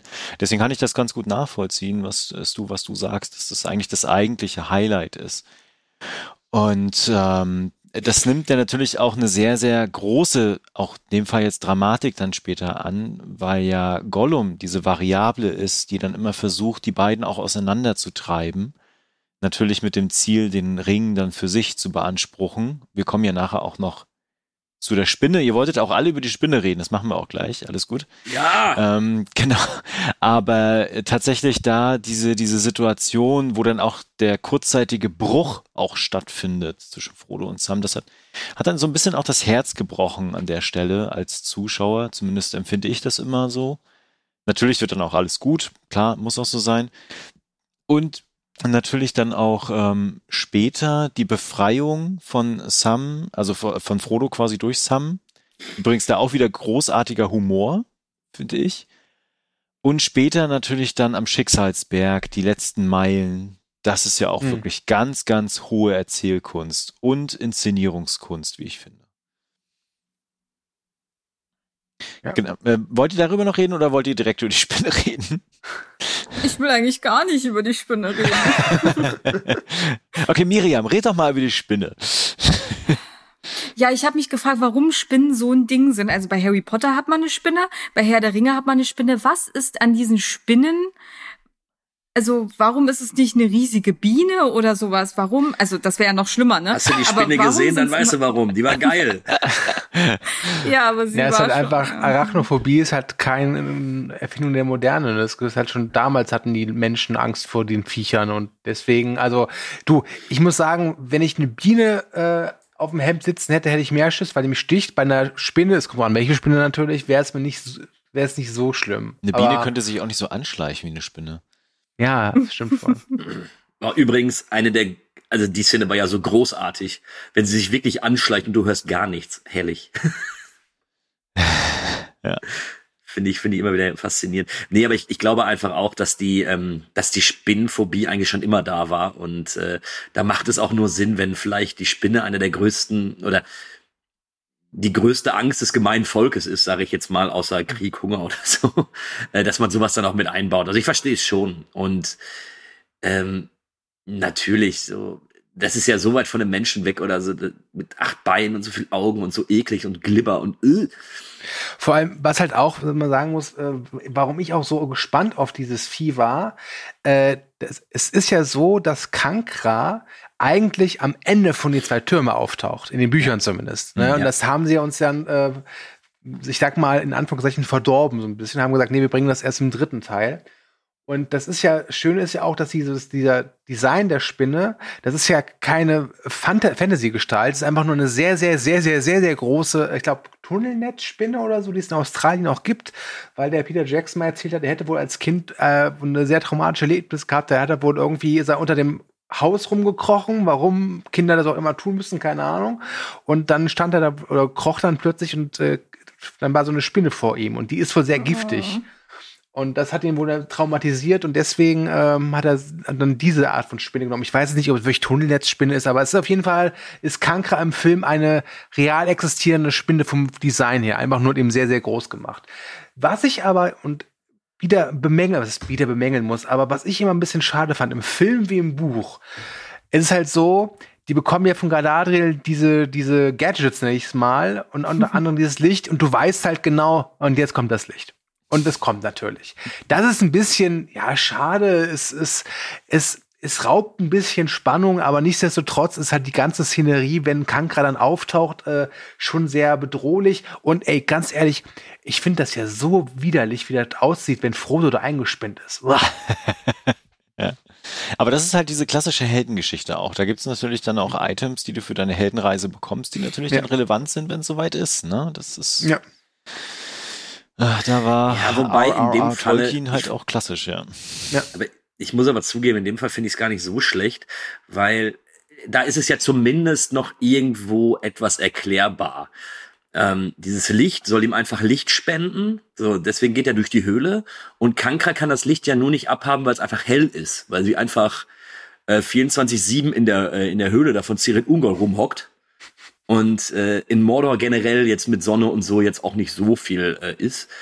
Und es ist ja jetzt nicht so, dass nur Galadriels Licht sie auffällt, sondern sie geht, sie weicht ja nur zurück, weil es per se Licht ist. Hätte es damals Taschenlampen gegeben, wäre es eine Taschenlampe.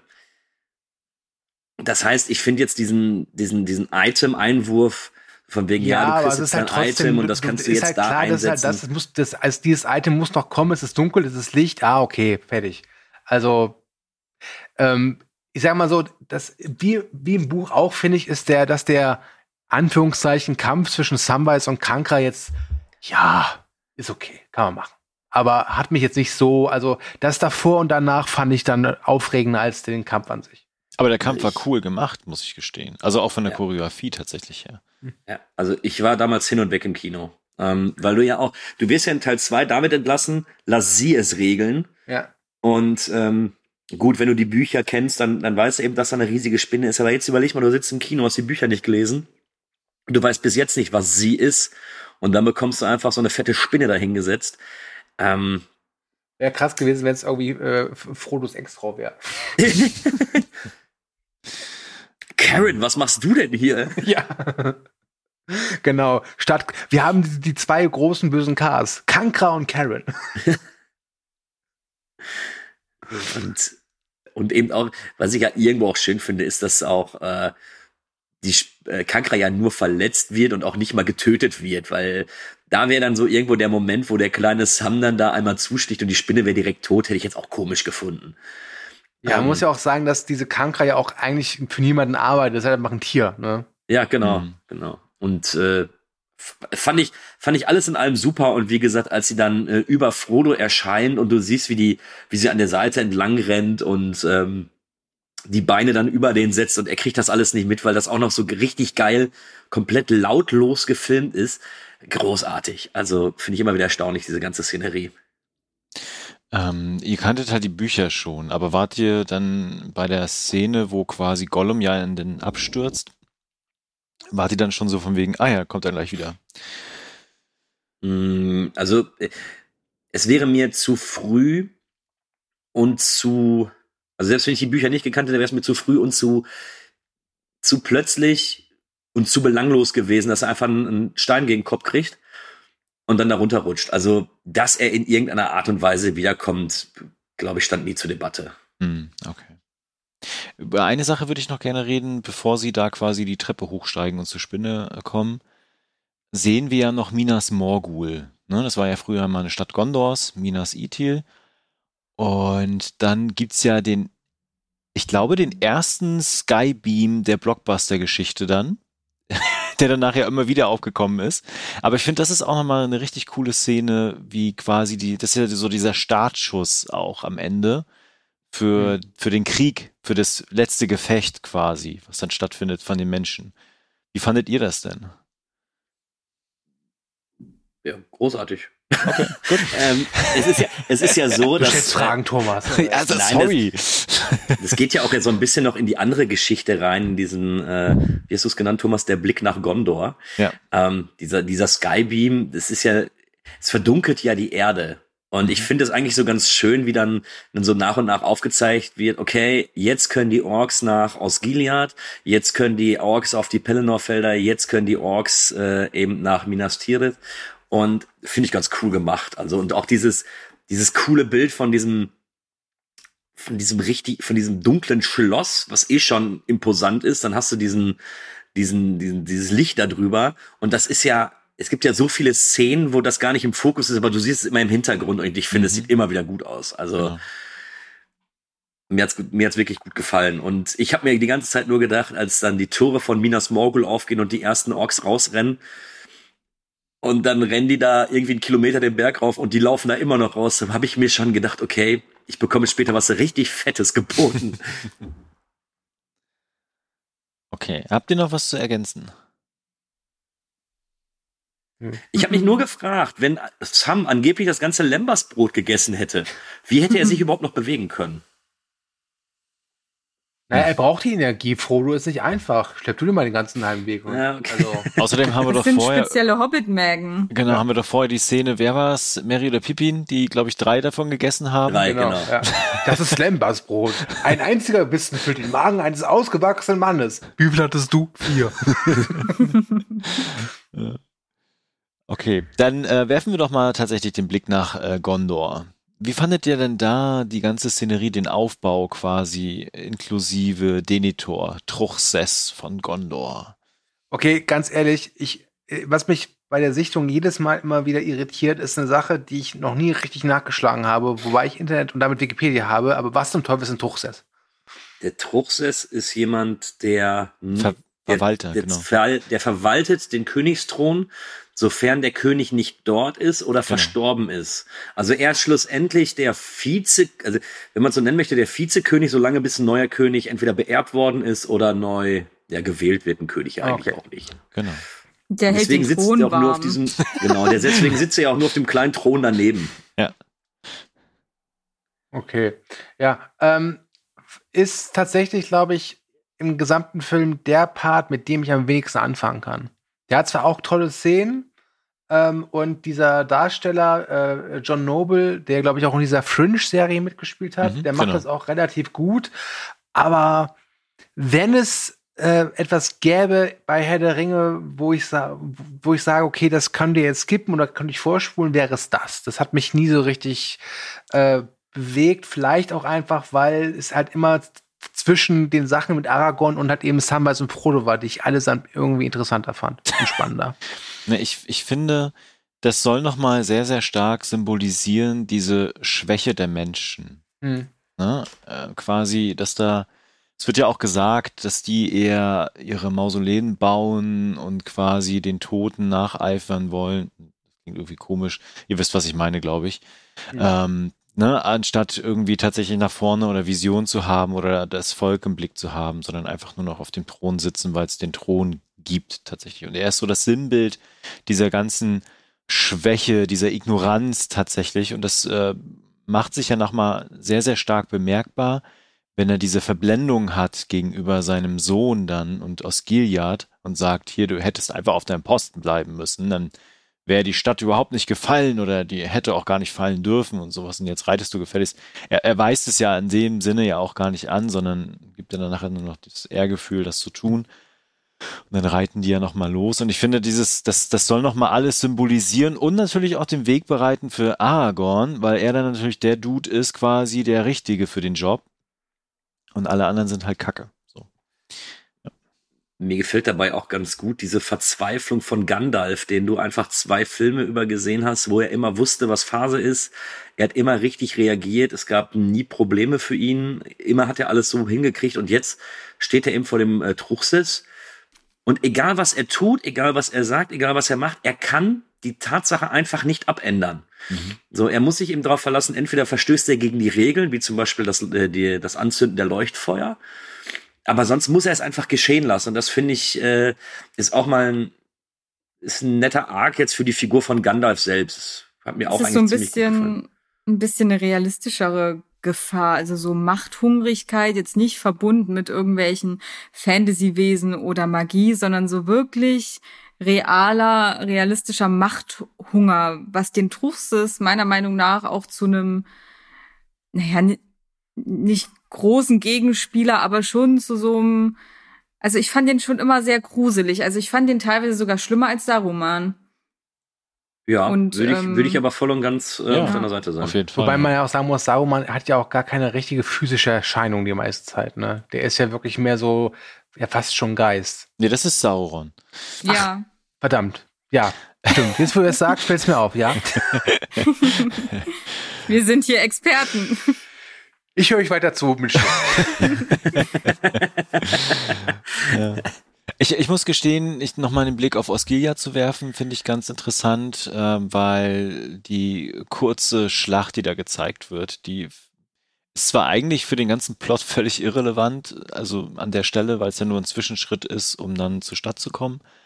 Aber ich finde, da wird trotzdem, obwohl es ja eigentlich nur so ein Nebenschauplatz ist, so viel Zeit und Aufwand auch reingesteckt, um das nochmal ins, zu inszenieren, inklusive Orkschen Landungsbooten, ja. Wie geil ist das denn eigentlich? Aber. Also, ja, mochte ich immer.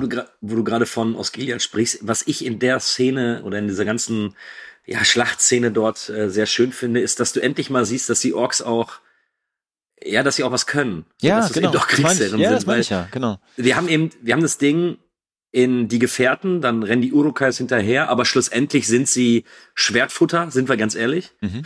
Die meisten werden dann von den, äh, von den Kriegern da kaputt gemacht.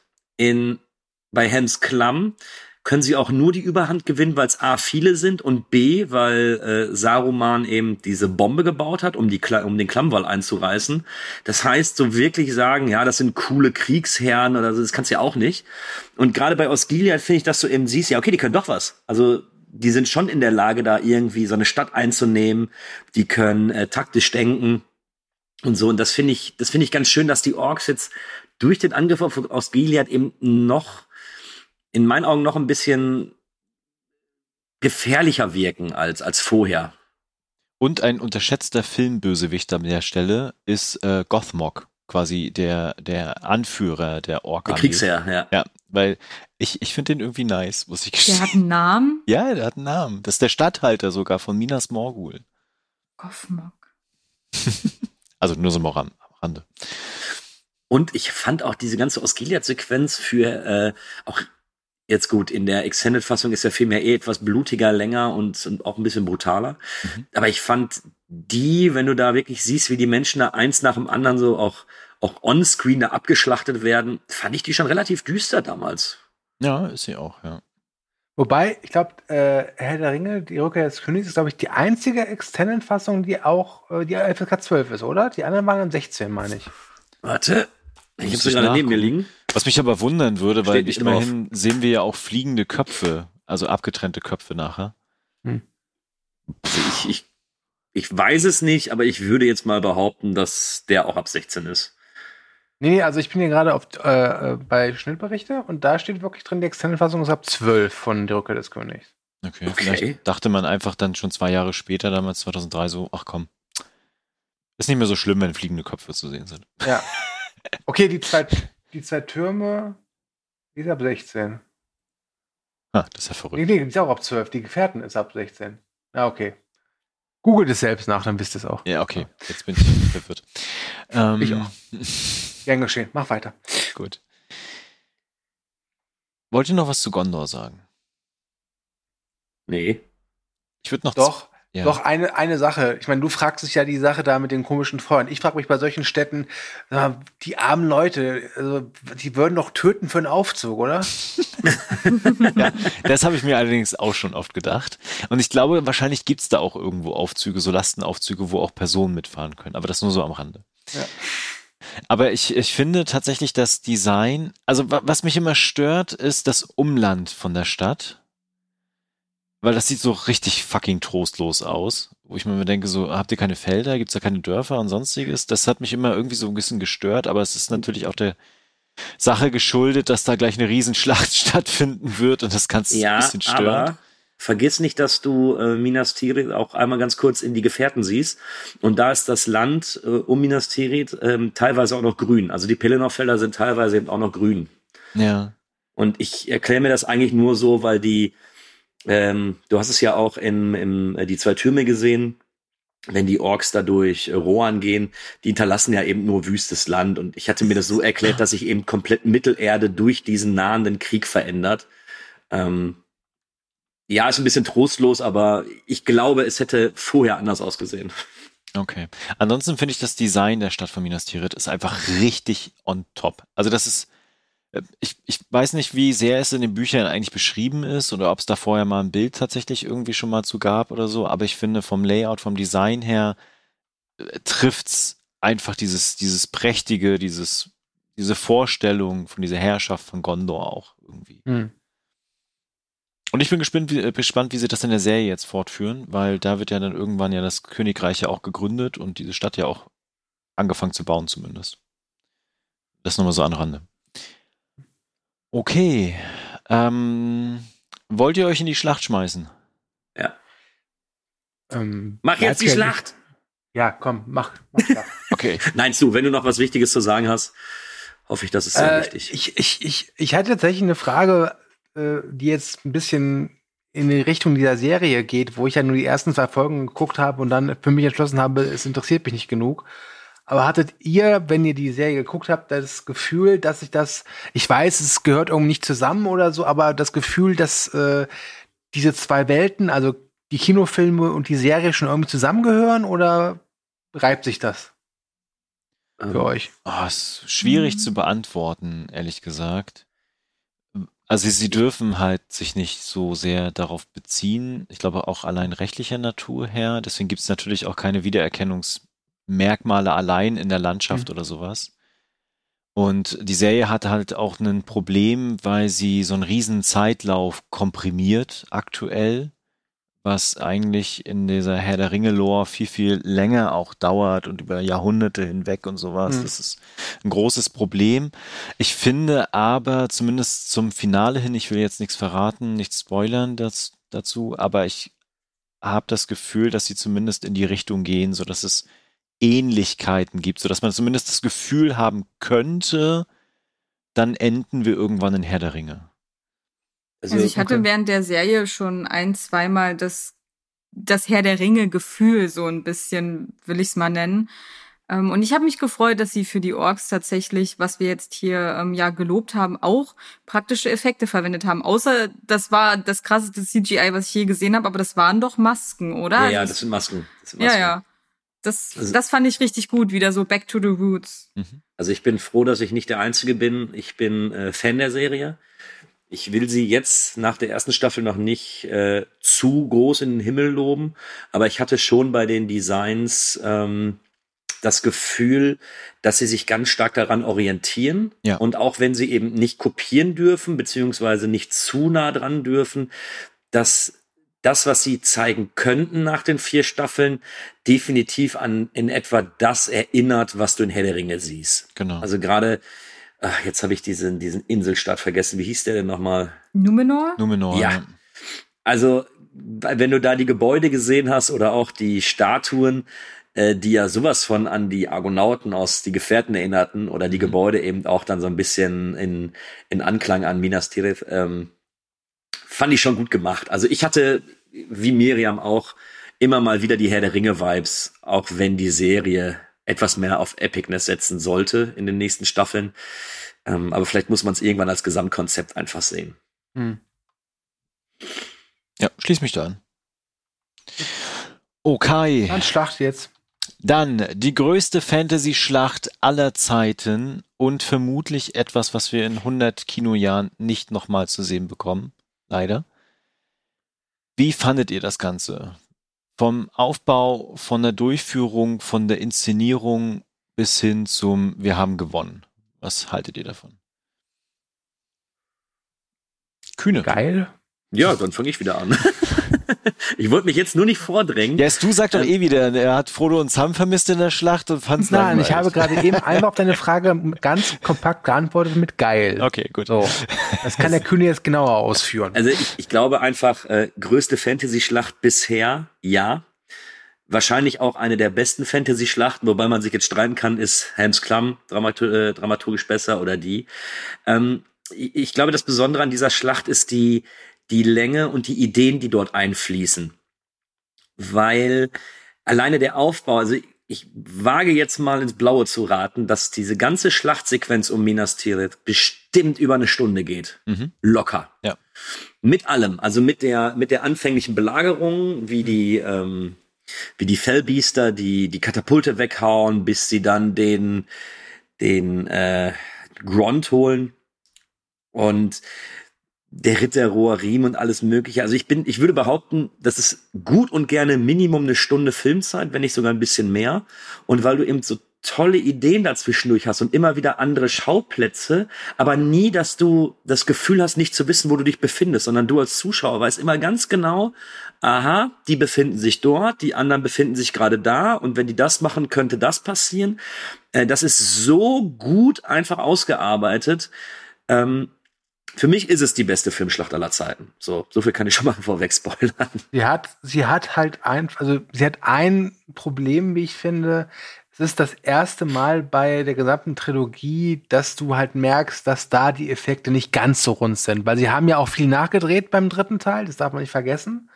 Ähm, und da sind schon ein paar Einstellungen, die sind nicht so gut gealtert. Trotzdem, ja, es ist eine der besten, wenn nicht sogar die beste Filmschlacht, die es gibt. Ähm, Sie hat ein paar, Ähnlichke ein paar Ähnlichkeiten vielleicht auch mit Braveheart, äh, aber ich bin ja kein großer Braveheart-Fan. Aber wenn äh, Mel Gibson da irgendwie schreit für die Freiheit, dann ja, ist mir egal. Aber wenn, wenn Aragorn sich einmal noch so kurz umdreht und fast schon im Flüsterton sagt, für Frodo. Das ist doch auch ganz woanders. das ist doch später erst. Das ist am Schwarzen Tor. Ja. ja. Tut mir leid, ich, ich, ich wurde von meinen Emotionen übermannt. Ich bin über der Stelle. über diese Szene werden wir gleich aber noch Können äh, wir über die Olifanten reden?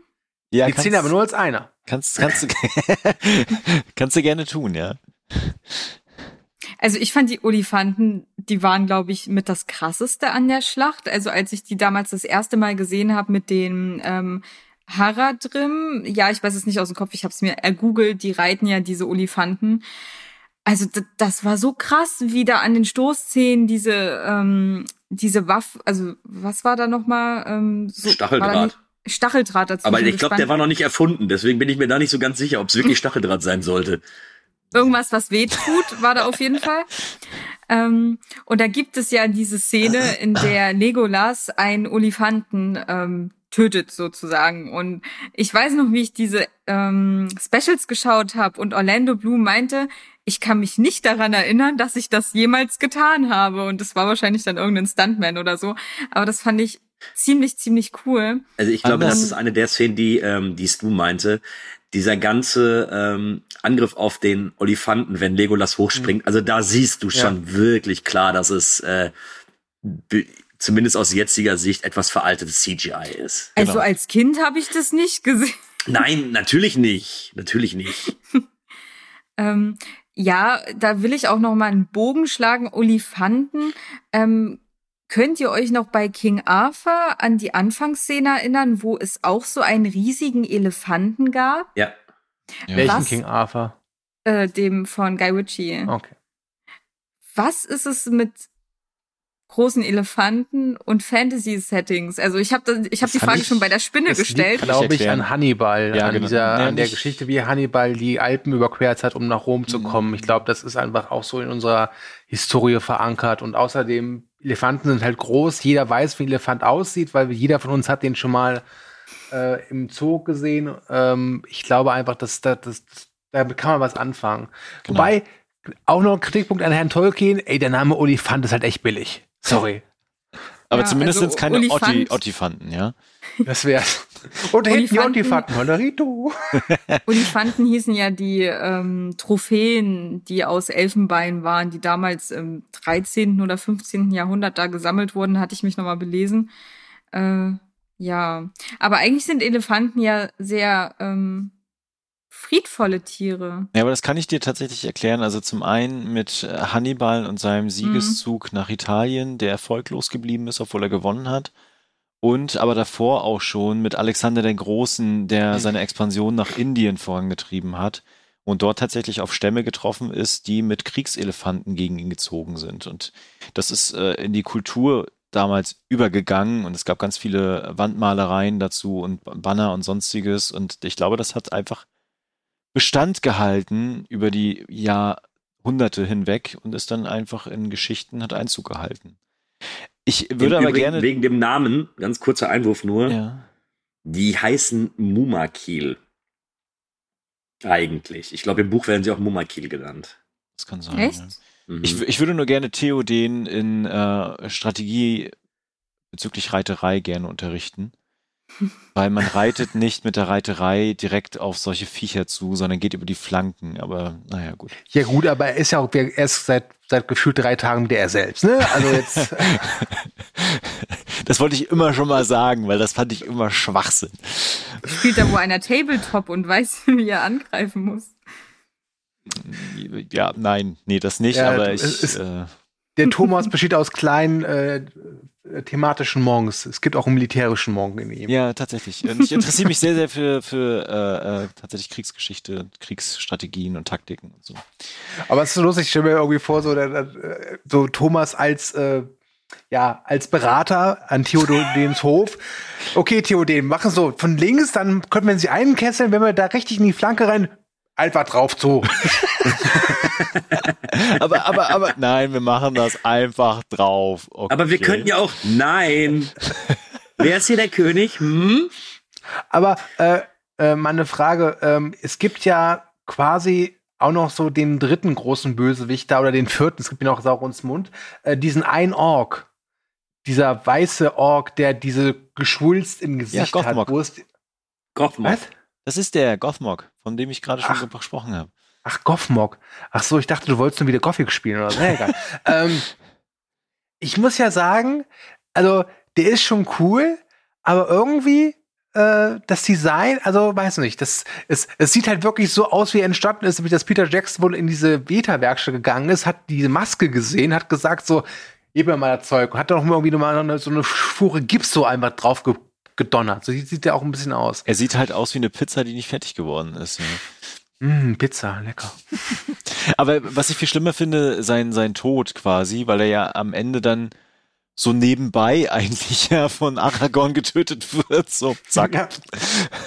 Der wahrscheinlich noch nicht mal wusste, wer der Typ ist. Äh, na, egal. Ach, das, das fand ich aber ganz nett, dass nicht eben äh, jeder Bösewicht da sein, äh, sein, sein riesiges äh, Finale noch bekommt, sondern dass eben in so einer Schlacht auch sowas einfach passieren kann.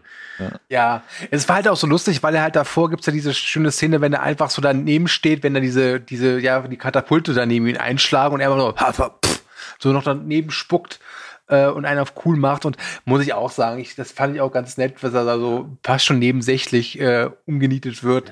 Äh, Ähm. ob, ob jemand dann Aragorn gesagt, ey, übrigens, du hast ja gerade eben voll den Ultra-Org umgebracht. Ach, wirklich? Ach, wirklich? Der zählt trotzdem nur als einer. Ja, genau. Ähm, Ähm, Weil was der beste Ork-Kill bei Aragorn bleibt einfach der Urukai aus dem ersten Teil. das stimmt. Ja. Ja. Ja. Ich, ich fand auch cool, dass der, äh, also den Hexenkönig von Amar habe ich auch immer geliebt. Mhm. Den fand ich super. auch sein Ende. Kein Mann kann mich töten. Ich bin eine Frau. Äh, Fand ich trotz alledem, obwohl es jetzt mittlerweile Meme-Material ist. Was eine großartige Szene tatsächlich, ja. Hm, Finde ich, ich auch. finde ich absolut super. Äh, aber selbstverständlich, und wir haben im Vorgespräch drüber gesprochen, äh, also bei mir, ich hatte mir jetzt vor kurzem eine neue Soundanlage zugelegt und äh, die erste Szene, die natürlich die Soundanlage auf die Probe stelle, äh, stellen sollte, ist der Ritt der Rohrriemen. Ah, musikalisch auch ein Meisterwerk, ja. Das ist eine der epischsten Szenen ever. Ja. Also, wie viel Epne- äh, Epicness kannst du in eine Szene bringen? Und Herr der Ringe so, ja, kann ich. ähm, unglaublich. Also die, die, dieser Aufritt, die, die, die Bilder dabei, äh, die Musik, die du schon angesprochen hast, Thomas, aber dann auch einfach dieses, so, wir reiten jetzt los. Und das ist jetzt so das erste, oder ich finde das eigentlich ganz schön zu sehen in dem Fall, dass du einfach mal sehen kannst, wie auch so eine berittene Staffel einfach, was die auch anrichten kann. Dass die einfach da, da durchwämst und äh, dann ist alles egal. Lass da 10.000 Orks stehen und pff, durch. Und ich meine, das ist ja noch nicht mal Deswegen werden sie schwer. auch genannt die Bemser von Rohan. Ich meine, es ist ja noch nicht mal schwere Reiterei. Ihr könnt euch ja vorstellen, wie die Briten damals mit schwerer Reiterei quasi in die Schlacht gezogen sind. Also da, da ist das ja schon krass, ja. Also Die das müssen ist, so Rückenschmerzen gehabt haben. Oh, ich habe heute wieder 100 Leute überlaufen. Oh, mein Rücken, ne? Mm, Oh. nee, also ähm, alles in allem wirklich absolut großartig. Äh, aber das Ende der Schlacht gefällt mir wiederum nicht. Äh, Ja, also was ich nochmal ergänzen will, also es gibt halt, das hast du glaube ich auch schon erwähnt und du jetzt quasi nochmal ergänzt, es gibt halt so, so krasse Highlights innerhalb dieser ganzen Zeit, die ja immer wieder unterbrochen wird, ja auch mit Frodo und Sam, ne? Und das ist da. auch- Nee, nee, nee, nee, nee. Ich glaube tatsächlich, dass wir äh, die letzte Dreiviertelstunde ähm, ausschließlich die, ähm, die, die Schlacht sehen. Sicher? Glaube ich nicht. Nein. Nee, das glaube ich auch Nein. nicht. Also ich habe ihn jetzt wirklich ein paar Monate nicht gesehen, aber ich bin der Meinung, Ich habe ihn da ein paar Monate nicht gesehen, geht auch schön. aber ich bin der Meinung, da wird's auch nochmal. Ja, ja. Also wenn ich mir hier, wenn ich mir das hier angucke, ich habe hier die, äh, die Kapitel. Und es wird am Anfang unterbrochen, und zwar mit den Korsaren und Kankras Lauer. Ja. Dann kommt Ground, der Hammer der Unterwelt. Und ab dem ist nur noch die Schlacht.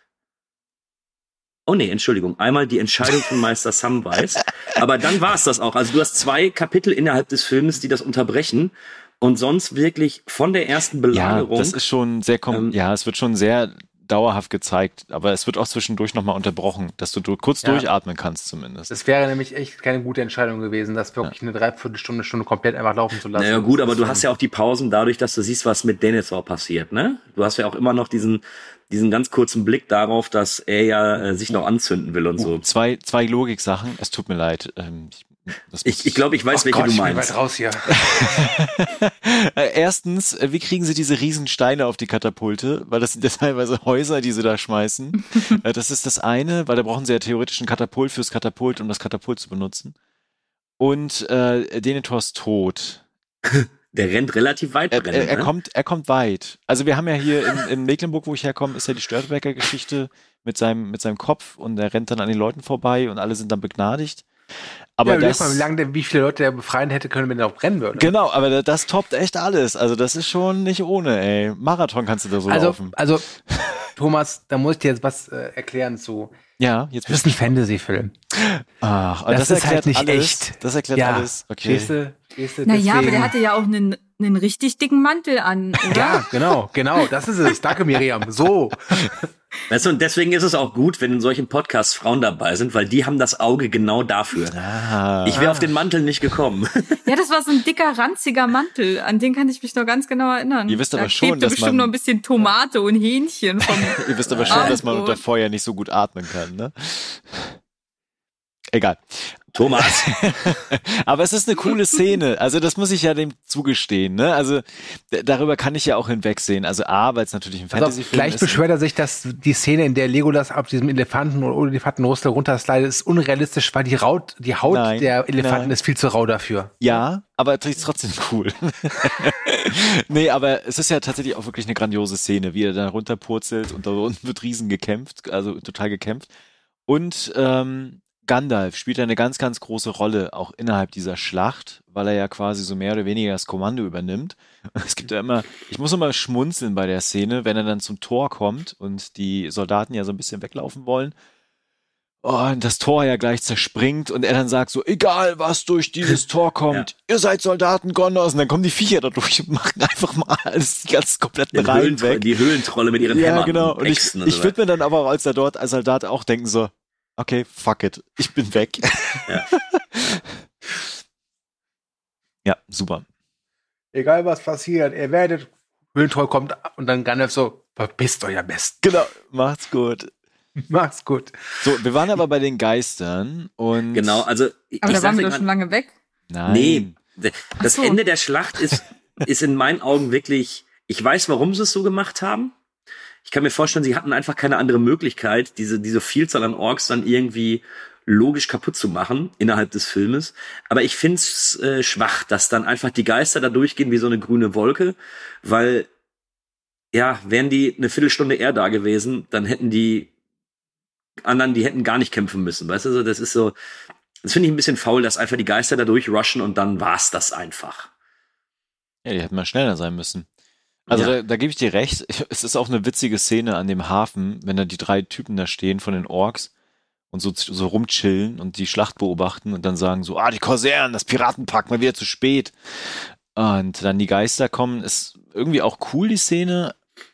Und dann kriegen ja äh, zumindest äh, Gimli und ähm, oh, Legolas. Legolas nochmal ihre coolen Momente, das ist auch nice, aber dann ist halt alles vorbei so. Und das Mhm. kann ich auch nachvollziehen, dass das so ein bisschen oh, so, so faul auch vielleicht ist, ja. Aber es musste halt auch sein. Ja. Ja, das ist häufig so, wenn du andere Schlachten siehst, so, ah ja, der große Kriegsherr ist kaputt, oh, wir haben gewonnen. Nee, da stehen noch Zehntausende vor der Wand. So, Da sind noch so viele, die müsst ihr erstmal kaputt machen. Und da habe ich mir äh, da schon gedacht, so, natürlich mussten sie das jetzt irgendwie lösen. Und wie gesagt, bei äh, locker einer Stunde Schlacht reicht dann auch. Sonst wird's dann irgendwie auch ein bisschen zu viel. Ähm, aber das fand ich nicht die beste Entscheidung. Also wenn die sich einfach, wenn die Orks einfach weggelaufen wären und äh, wie im Buch war es ja, glaube ich, so, da haben die Geister ja nur den Hafen mit übernommen Mhm. und die sind ja nicht auf die Pelennor-Felder noch drauf. Mhm. Und da sind, glaube ich, die meisten Orks dann einfach geflüchtet. Und das hätte ich besser gefunden. Ja. Also das wäre so ein bisschen runder gewesen. Ähm, mal, um hier ein bisschen, ein bisschen Luft reinzubringen. Äh, ich habe was, eine Frage an euch und der Kühne kennt das schon. Das ist auch immer das, was er am liebsten macht bei unserem Thekencast, nämlich ein kleines Bodycount-Quiz. Was glaubt ihr denn? Wie hoch ist der Bodycount von Herr der Ringe, Rücke des Königs in der Extended-Version? Und ja, ich weiß, das ist eigentlich total schwachsinnig, aber hier hat sich anscheinend jemand die Mühe gemacht, hat das nachgezählt. Was glaubt ihr? Wie viele Menschen, Orks, Geister, schieß mich tot, äh, lassen ihr Leben im Rückkehr des Königs? 10.000. Mehr als 100. Mhm. Kann so viel sagen, Miriam ist schon mal näher dran an der Lösung als Thomas. Äh, 5000. Okay. Ähm, also laut der Seite Movie Body Counts, äh, nee, Movie Body Counts, so heißt sie.com, sind es 836. Ja, aber das kann ja nicht sein. Nee. Es gibt hier sogar so eine Zusammenrechnung. Äh, ähm, es sind zwei Hobbits, 150 Menschen, 524 Uruk-heißen Orks, zwei Trolle, 123 Rohanreiter und so weiter und so fort. Und das Interessante ist, die meisten Kills von unseren Charakteren hat Aragorn mit 17. Ja, aber das sind ja wahrscheinlich nur die, die direkt tatsächlich auch in der Szene zu sehen sind. Nicht Ja, natürlich, die, klar. Die von weiter weg Ja. und die Off-Tode. Ja, ja. Da kommen wir dann doch eher Richtung 10.000, glaube ich. Ja, wahrscheinlich. Ja, schieb dein Versagen nur wieder gerne darauf. Okay. Ja, Ja, sorry. ja. Ich wollte das nur einschieben. Ich dachte, der Kühne reagiert da ein bisschen anders. Ich hatte auf, auf Schluchzen. Nee, ich hatte mich hier kurz aufgeregt und ich hatte auch mein äh, Mikrofon ausgeschaltet, Also, gut. geschrien. Das Ah. Glas, aus dem ich gerade noch getrunken habe, ist jetzt in meinem Schrank. ähm, Aber noch was anderes. Ähm, die Aufräumarbeiten müssen danach die Hölle gewesen sein. ja, Das stimmt. aber wobei das, das führt auch zu so einer äh, grandiosen Szene, wenn sie dann, ähm, also diese neue, äh, diese neue Sequenz in den Häusern der Heilung, wie sie dann die, wie sie erst auf dem Schlachtfeld sind und dann teilweise die Verwundeten finden und sowas. Das finde ich einen richtig guten Abschluss für diese Schlacht. Mhm. Da muss ich, äh, also das ist das erste Mal in dem Film, dass mir da dann auch äh, ein wenig die Tränen kommen, muss ich zugeben. Also diese, diese Sequenz mit dem Lied, was dann ja auch noch die Liv Tyler einsingt und so, das finde ich schon toll und episch. Das gefällt mir sehr, sehr gut. Aber wenn wir jetzt eh schon bei Pippi in den Augen sind, dann lass uns doch mal weitergehen. weil Frodo und Sam sind jetzt beim Schicksalsberg, kurz vor der Möglichkeit, den Ring zu zerstören. Es gibt übrigens davor immer noch eine, eine grandiose Szene, wie ich finde, wo sie die sich da verkleiden und dann die Orks ja zum schwarzen Tor marschieren, weil das letzte Aufgebot der Menschen dann angerückt ist und der Aragorn als König dann auch. Und sie ja dann in diese Truppe reingezogen werden. Und dann kommt dieser riesen fette Ork und ruft von Weitem so Inspektion. Ah, das ist, ich finde das immer, das, ey, das holt mich immer so ab. Das ist so witzig. Ich äh, mache das mittlerweile bei meinem Sohn, wenn er sein Zimmer aufräumen sollte. Dann komme ich den Flur entlang und ruft das genau in der Tonlage. Und dann muss er halt immer selber schon voll feiern, weil er natürlich auch Herr der Ringe schon kennt und so. Ähm, großartig. Ja, das nur so am Rande, genau, aber jetzt sind wir da beim Schicksalsberg und jetzt könnt ihr mal loslegen. Äh, ich weiß nicht, du, möchtest du anfangen? Ja, er trägt ihn halt hoch. Okay, gut.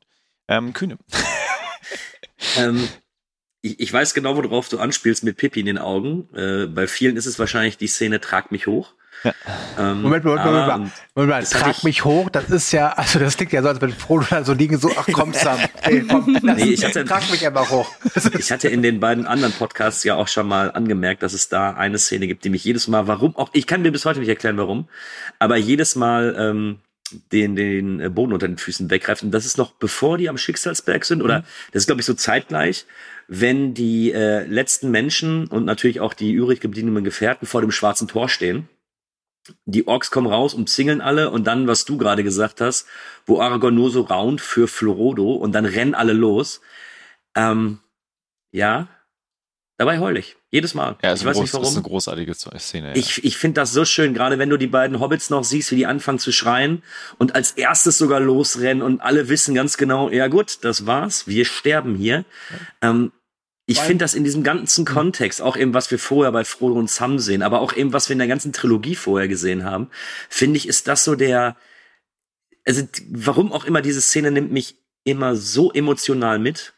Ähm, das, das, Schöne, das Schöne ist ja, dass er es nicht schreit, sondern halt wirklich fast schon flüstert, so dass im Prinzip ja. wirklich nur seine, in Anführungszeichen, Freunde halt es hören, die einen Meter hinter ihm stehen und nicht die ganze Armee um ihn herum. Ja. Und, und, alle anderen so, was? Genau. Was, was, was hat er gesagt? Was, was, was hat er gesagt? Was? Nee, nee, da wir stehen. das ist halt schön.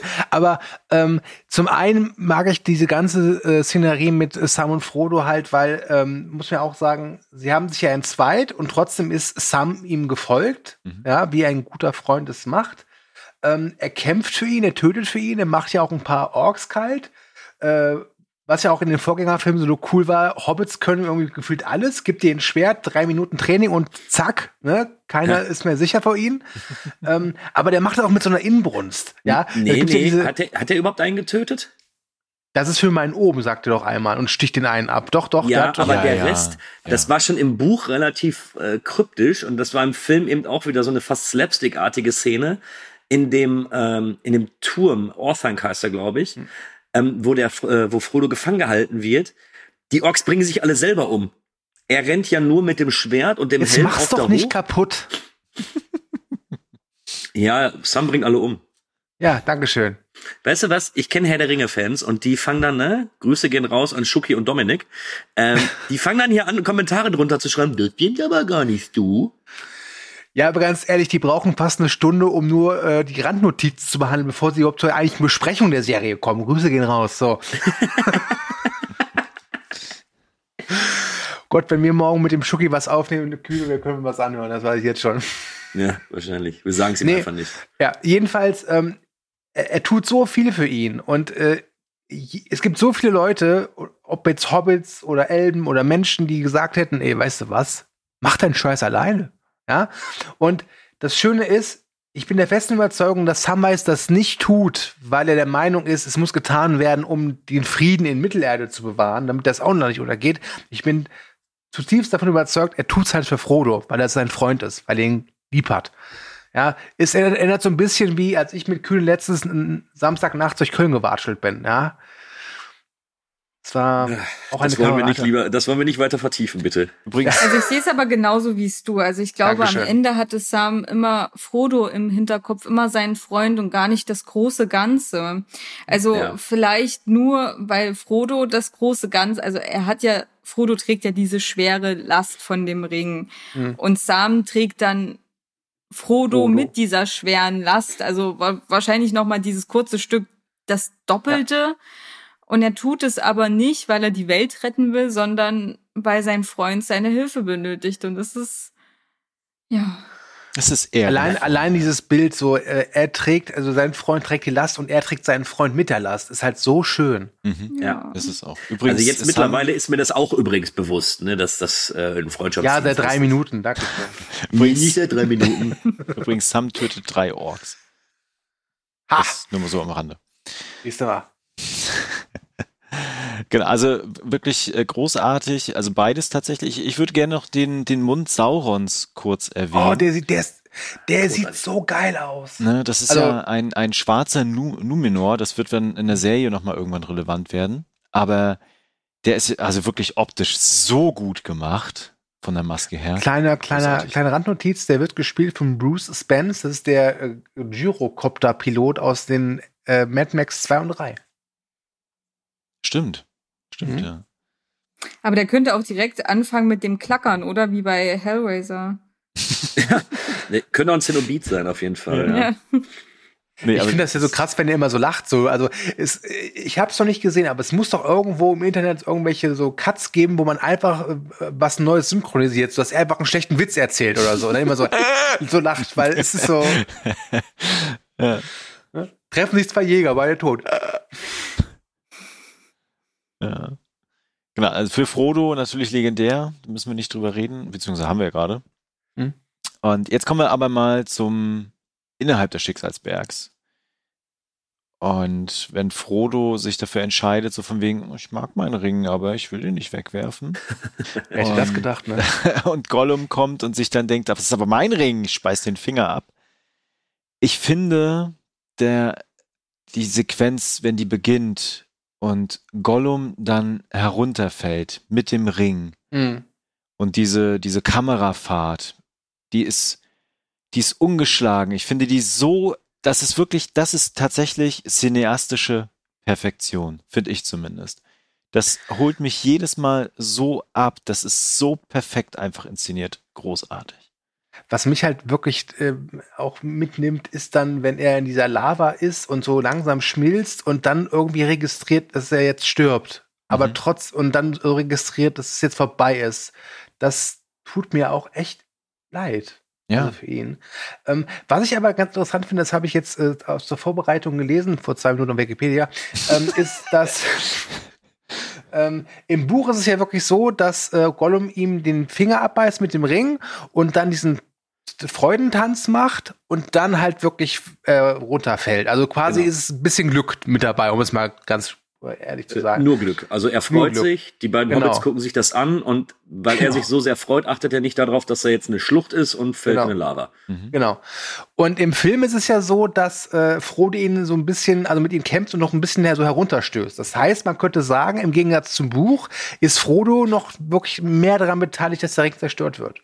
Ich glaube aber, das ist notwendig, weil die, mhm. ähm, der Film ist ja jetzt nicht unbedingt so, dass er Frodo im besten Licht dastehen lässt. Da sind wir ehrlich, bei Frodo und Sam ist jeder Team Sam. Ja. Und ich ja. glaube, das brauchtest du einfach auch, um, äh, um die Bewandtnis von Frodo da zu machen, weil es ist ja vollkommen richtig, dass er teilweise eben auch wie ein Arschloch dargestellt wird. Aber ich glaube, es ist wichtig für die Figur Frodo, dass er noch irgendwie wenigstens einen kleinen Teil dazu beiträgt, dass der Ring auch vernichtet wird, außer dass er den da hingeschleppt hat. Ja, und vor allen Dingen, dass er sich bewusst wird, der Ring ist jetzt vernichtet und ich möchte leben tatsächlich und mhm. äh, ich gebe die Hand auch wieder. Wobei ich mir gerade im Kopf gekommen ist, die hätten ja so eine Indiana Jones Szene draus machen können, ne? Ich, ich kann ihn erreichen. Ich Frodo, Frodo, komm. ja. Ja, es ist, also das, das Ende ist schon schön und ich mag es auch tatsächlich, dass es auch da halt relativ klein gehalten ist. Im Kontrast dieser großen epochalen Schlacht ist ja das dann in äh, diesem Krater, sage ich mal, ist es ja wirklich ganz klein. Es gibt ja nur Frodo, Sam und Gollum. Ne? Wobei, ich, wobei ich das eh spannend finde. Ähm, ich weiß noch nicht, wie eure oder wie euer Empfinden da ist. Du kriegst eben zweieinhalb Filme, wird dir so viel gezeigt und da wurde auch ein bisschen, das Ganze läuft eben auch ein bisschen langsam erzählter. Mhm. Aber ich finde, spätestens nach der Schlacht und alles, was dann in Mordor passiert, finde ich schon fast ein bisschen zu schnell abgehakt alles. Nee. Was du sagtest äh, mit den, äh, Thomas, mit den, wenn die sich dann noch wie Orks verkleiden, da langlaufen und hier ist noch was und da ist noch was. Ja. Also ich finde, das geht fast schon, ich, ich möchte es noch nicht negativ bewerten, aber ich finde, das geht alles so ein bisschen hoppla hopp plötzlich. Mhm. Nee, also mhm. hatte ich tatsächlich nie. Nee, hatte ich auch nicht das Mich Gefühl. auch nicht. Nee. Da, ja. da, bist du alleine. Ihr habt alle drei Unrecht. So. ja. Wie fandet ihr das dann mit der Explosion und dem Ende Saurons und dass die Adler gekommen sind? Ich, ich muss ja sagen, ich finde ja das Design von Sauron, also am Anfang des ersten Teils, diese Rüstung, finde ich ja geil. Das mhm. ist richtig super. Und dieses Auge ist halt, ich kann es verstehen, er hat keine, keine physische Form mehr, er ist mehr so eine Art Geist, eine, eine diffuse Bedrohung fast schon, so ein bisschen wie der Kalte Krieg. Ähm, aber okay, das äh, werde ich zitieren. Sauron ist der kalte Krieg. ja, feuriges Auge, kalter Krieg, kannst du mich gerne so zitieren. Ähm, äh. äh, es, es ist okay, aber ähm, irgendwie, weiß nicht, dieses Auge dann, das dann so, es sieht so ein bisschen komisch aus. So, es hat also, wenn es zwei Augen wären, könnte man dieses Spiel machen, rauf, runter gucken und dann zack. Ja. Was, was ich da noch okay. ein. Äh, genau, ist okay. Nee, also. Der, das wollte ich eigentlich damit aussagen. Ja. Die Adler kommen.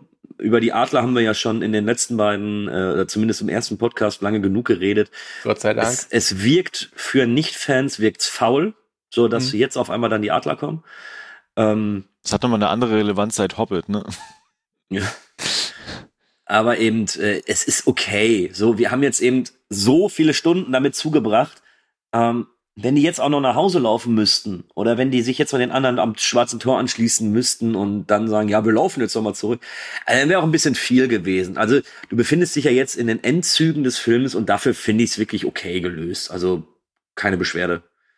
Hm. Ebenso wie die, wie die ganze ähm, Ork-Armee ja auch in den äh, in so, in so eine Schlucht reinfällt, was sich der komplette Boden in Mordor auflöst. Finde ich, ist eine Lösung, die man machen kann. Passenderweise übrigens sich eine Schlucht öffnet, bis zu den Menschen. Ja.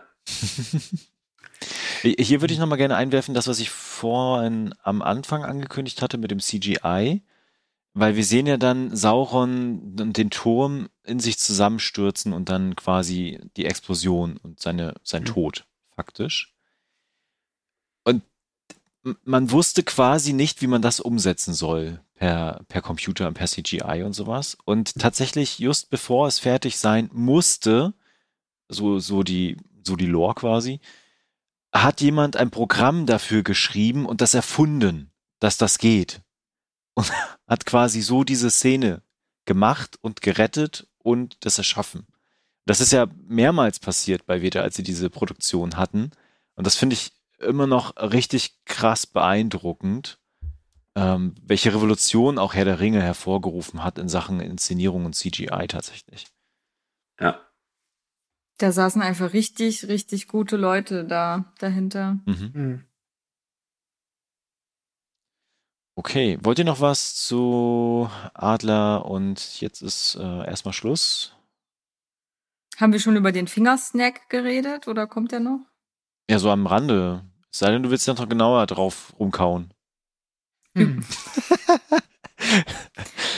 Über den Fingersnack. Ja. Das fand ich schon sehr brutal. Also als Kind hat mich das schon, also das war richtig. Hm. Okay, gut, ja. ja.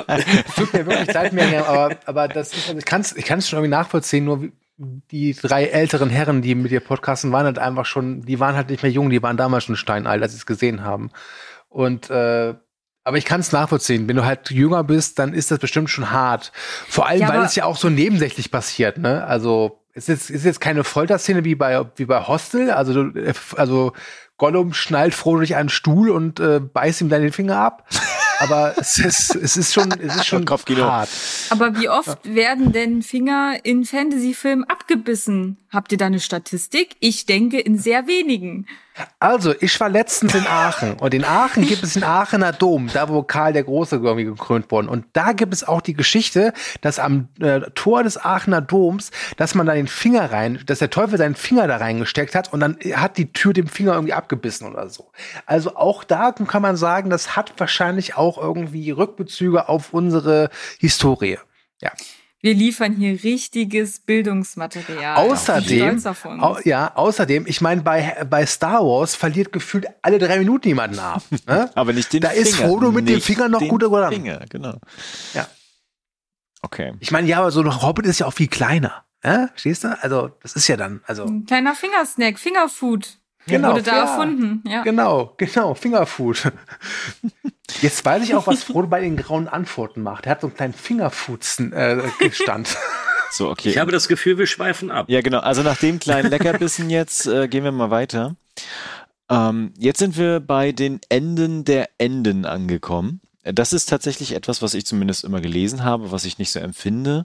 Aber das wird oft kritisiert, dass äh, die Rückkehr des Mhm. Königs quasi nicht weiß, wo der Absprung sein soll und äh, quasi alles möchte, alles abschließen möchte und von Endszene zu Endszene wandert. Wie geht's euch Aber dabei? das ist, das ist doch richtig. Also ich bin der Meinung, das ist absolut das, was diese fantastische Filmreihe verdient hat. Alles andere, das wäre ein Frevel gewesen. Also das ist gut so. Ja, da kann ich mich Miriam komplett anschließen. Fertig. Also ich weiß noch, als ich im Kino saß, ja, nach, nach gefühlt elfeinhalb Stunden.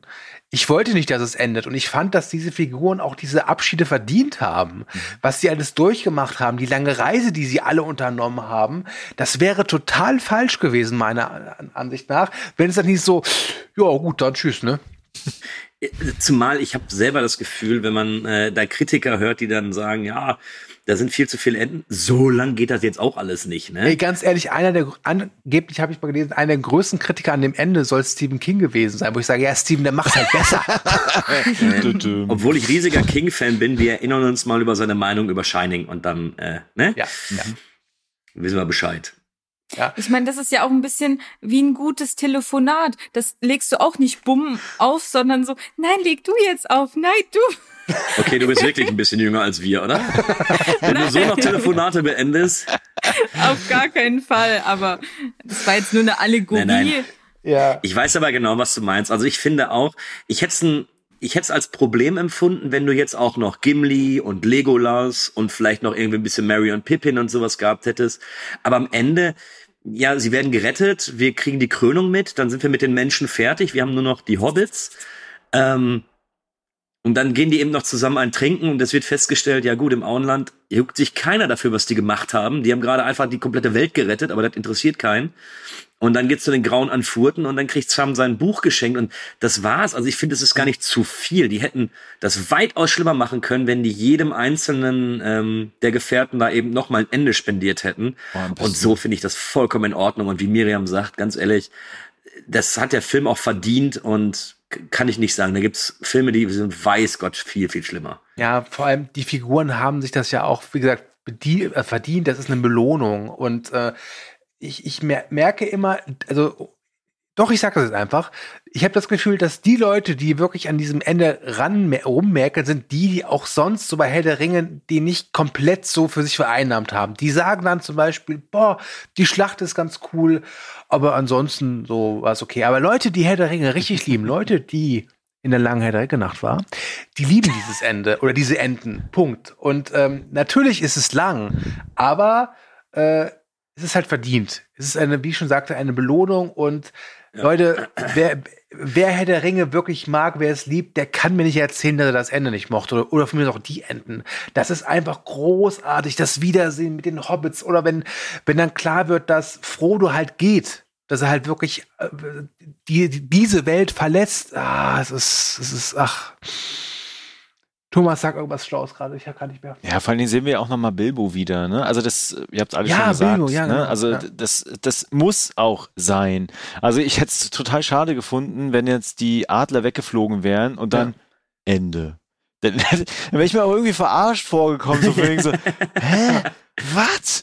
So, ne? Und Ja, äh, ich, zum Beispiel, ich, war, ich war im Sommer, war ich für zwei Tage bei lieben Thomas. Der hat mich zum Bahnhof gebracht, hat er gesagt, tschüss. Das war auch irgendwie unbefriedigend. ja, genau. Wahrscheinlich hätte ich noch mal im Zug auftauchen sollen.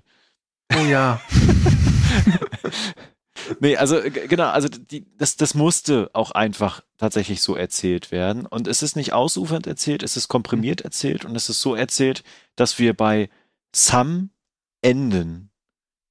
Der Ah. wichtigsten Figur eigentlich der Reihe, ja. wenn man das mal so runterbricht. Und er bekommt seine Rose. Genau, und er bekommt seine Rose und er hat dann auch die Möglichkeit, seine eigene Geschichte noch zu schreiben. Oh Gott, vielleicht sehen wir das ja irgendwann. Und ähm, Bringt die Leute nicht auf dumme Ideen. Du weißt, Amazon hört uns zu. Ja, ja, ich Ähm, weiß, ich weiß, ich weiß. Aber das, ähm, Telefonstreich, Telefonstreich. das Kind war doch auch sein echtes, oder? Von ähm, Ja. Ja. Ja, Ja. ja. Ja. Ach, das war schön, ja. Nee, und äh, auch tatsächlich mit der ganzen, mit den, mit den Licht, mit den Farben und wie sie mit der Musik auch nochmal umgehen am Ende. Du hast dann Oh, wirklich das, der, befriedigendes der, Gefühl mh. dann, ja.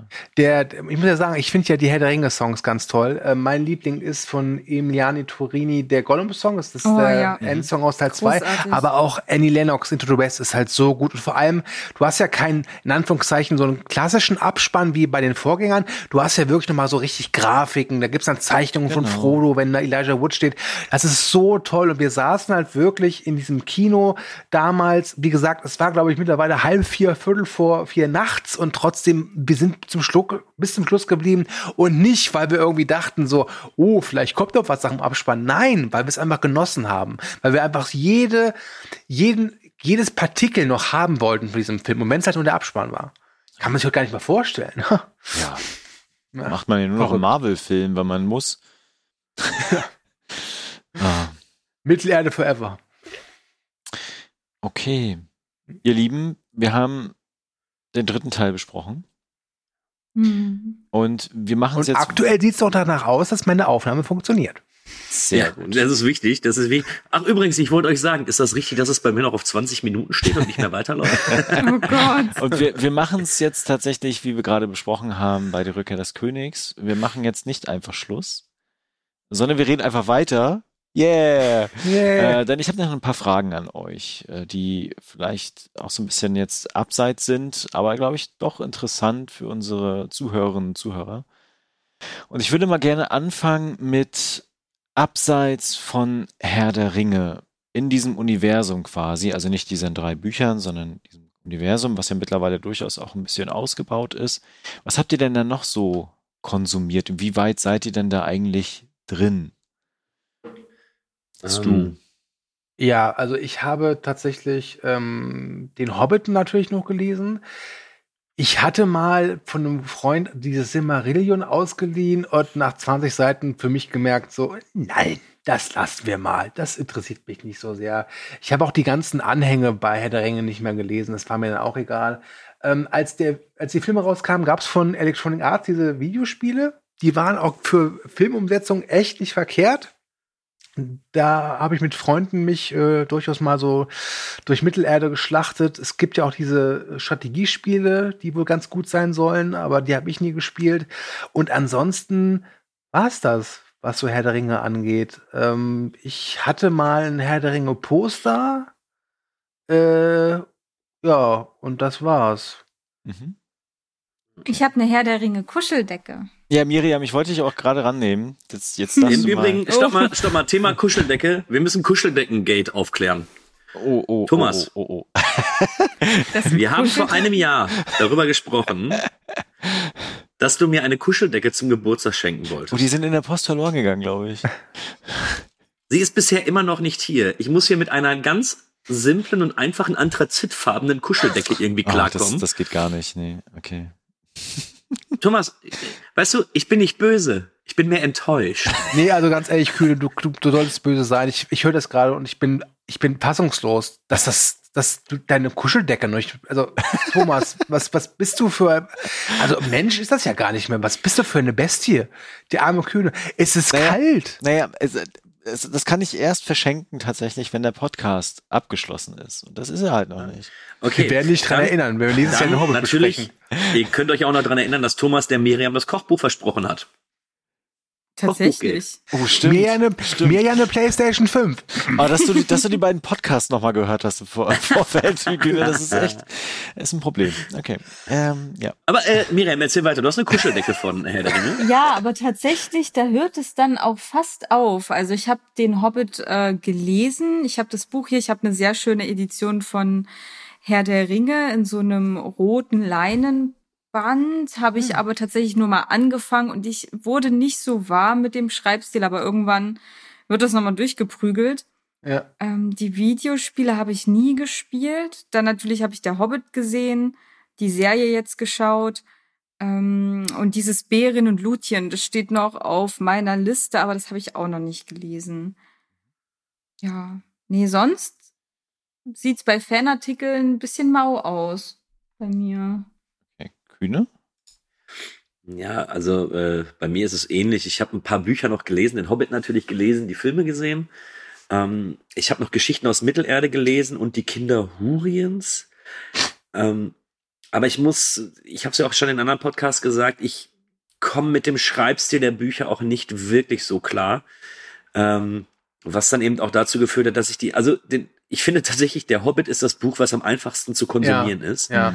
Hm. Äh, auch die anderen Bücher, die ich dann eben von Tolkien noch gelesen habe, fand ich relativ schwer zu konsumieren und habe dann auch irgendwann aufgehört und das Interesse daran verloren. Und ich bin auch ganz ehrlich, so gerne ich die Filme habe und wie gesagt, Herr der Ringe als Gesamtwerk ist in meinen Top 3 meiner Lieblingsfilme, stand jetzt.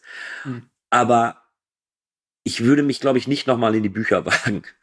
Also ich würde Also- mir lieber zweimal im Jahr den Film nochmal angucken, als jetzt noch einmal in die Bücher zu gehen. Ja. Ähm, ja, und merchmäßig, damals hatte ich ein äh, paar Poster, ich hatte ein paar Figuren davon. Mein Cousin hatte mir damals so zwei Bilder gemalt, einmal von dem äh, Hexenkönig von Angmar auf dem Fellbiest und einmal der das Aufeinandertreffen Gandalf gegen den Balrog, ähm, die der da selber dann mal gemalt hat und sowas. Aber äh, ich habe keine Kuscheldecke. Ich wollte es nur noch mal Oh. anmerken. Ähm, ja, und Videospiele ist eh nicht so mein Metier. Ich glaube, ich habe irgendwann mal Schlacht um Mittelerde angespielt auf dem Rechner, aber war auch nix. Ähm, es ist, ich finde selber eigentlich erstaunlich, dass ich äh, als so großer Fan der Filme tatsächlich sehr, sehr wenig Merch habe und wenig drumherum habe, muss ich schon Hm. zugeben. Ja, also was das Buch angeht oder die Bücher angeht, ich kann ich voll unterschreiben. Ich habe es, glaube ich, schon im ersten Podcast erzählt. Ich habe die angefangen, nachdem ich den ersten Teil gesehen habe. Ähm, und ich weiß, der Kühne ist auch großer Stephen King-Fan, aber der schreibt auch nicht so, dass ich es gerne lese. Und bei, bei Tolkien ist es fast genauso. Also ich musste mich da wirklich reinkämpfen. Irgendwann ging es dann, aber das hat mir nicht so viel Spaß gemacht, dass ich sage, okay, ich, ich äh, lese jetzt nochmal Herr der Ringe. Das ist auch, glaube ich, der Grund, warum meine Bücher immer noch bei meiner Mutter in der Bibliothek stehen und nicht bei mir. Mm, Bei mir, mir ist das ähnlich tatsächlich. Äh, Was so die Filme betrifft, habe ich ja immer gesagt, Herr der Ringe läuft einmal im Jahr, immer zu Weihnachten. Das ist so die Zeit, wo ich auch mal runterkomme und abschalten kann und mich tatsächlich dann mehr darauf konzentriere. Das ist immer sehr schön und dann kann ich dann auch in Ruhe meine Pippi in die Augen bekommen. ähm, ansonsten Hobbit versuche ich zu ignorieren. Mein Sohn guckt die gerne und feiert das dann auch, wenn da ähm, den Orks die Köpfe abgesäbelt werden im dritten. Das geht nur im Extended. Wir haben letztens den Nicht-Extended geguckt auf Netflix oder so. Und da hat er sich dann beschwert. Das fand ich ganz lustig.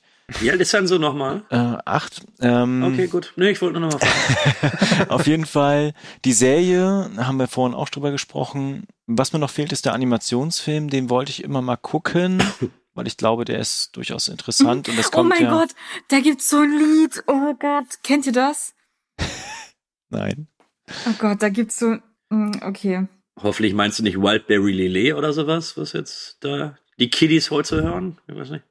N- Nee, von, von dem ähm, animierten so. Herr der Ringe-Film. Ich kenne einen Song mit Leonard Nimoy, wo er über Bilbo Baggins singt. Ja, ja. das, könnt ihr euch auf. YouTube mal angucken. Das ist Ja, ja. großartig tatsächlich. Ähm, also dieser Animationsfilm von Ralph Baskin, dem Erfinder von Twisted Cats, der ist halt visuell unglaublich interessant, aber der ist nicht gut, wenn man die, wenn man halt weiß, Genau. worum es dann geht. Das habe ich auch ähm, gelesen, ja.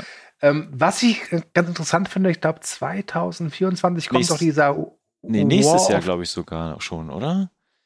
Äh, müsste ich nochmal gucken. Aber es kommt ja von Warner, die ja auch Rechte noch haben. Das haben wir nicht vergessen. Die haben ja irgendwie Kinorechte davon. Mhm. Dieses War of the Rohim, genau. dieser Animationsfilm. Ähm, da bin ich mal gespannt. Äh, genau. Ansonsten. Ich guck gerade mal nach. Äh, War of the Rohim.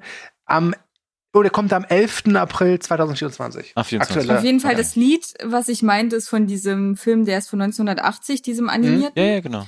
Und der heißt, also das Lied heißt ähm, Where there's a whip, there's a way. Also wo ein, ähm, wo eine äh, Peitsche ist es auch ein Weg. Mhm. Ja, und das ist super, super witzig. Also müsst ihr euch gleich mal anschauen. Okay. Und ein richtiger Ohrwurm, habe ich neulich auf der Arbeit gehört.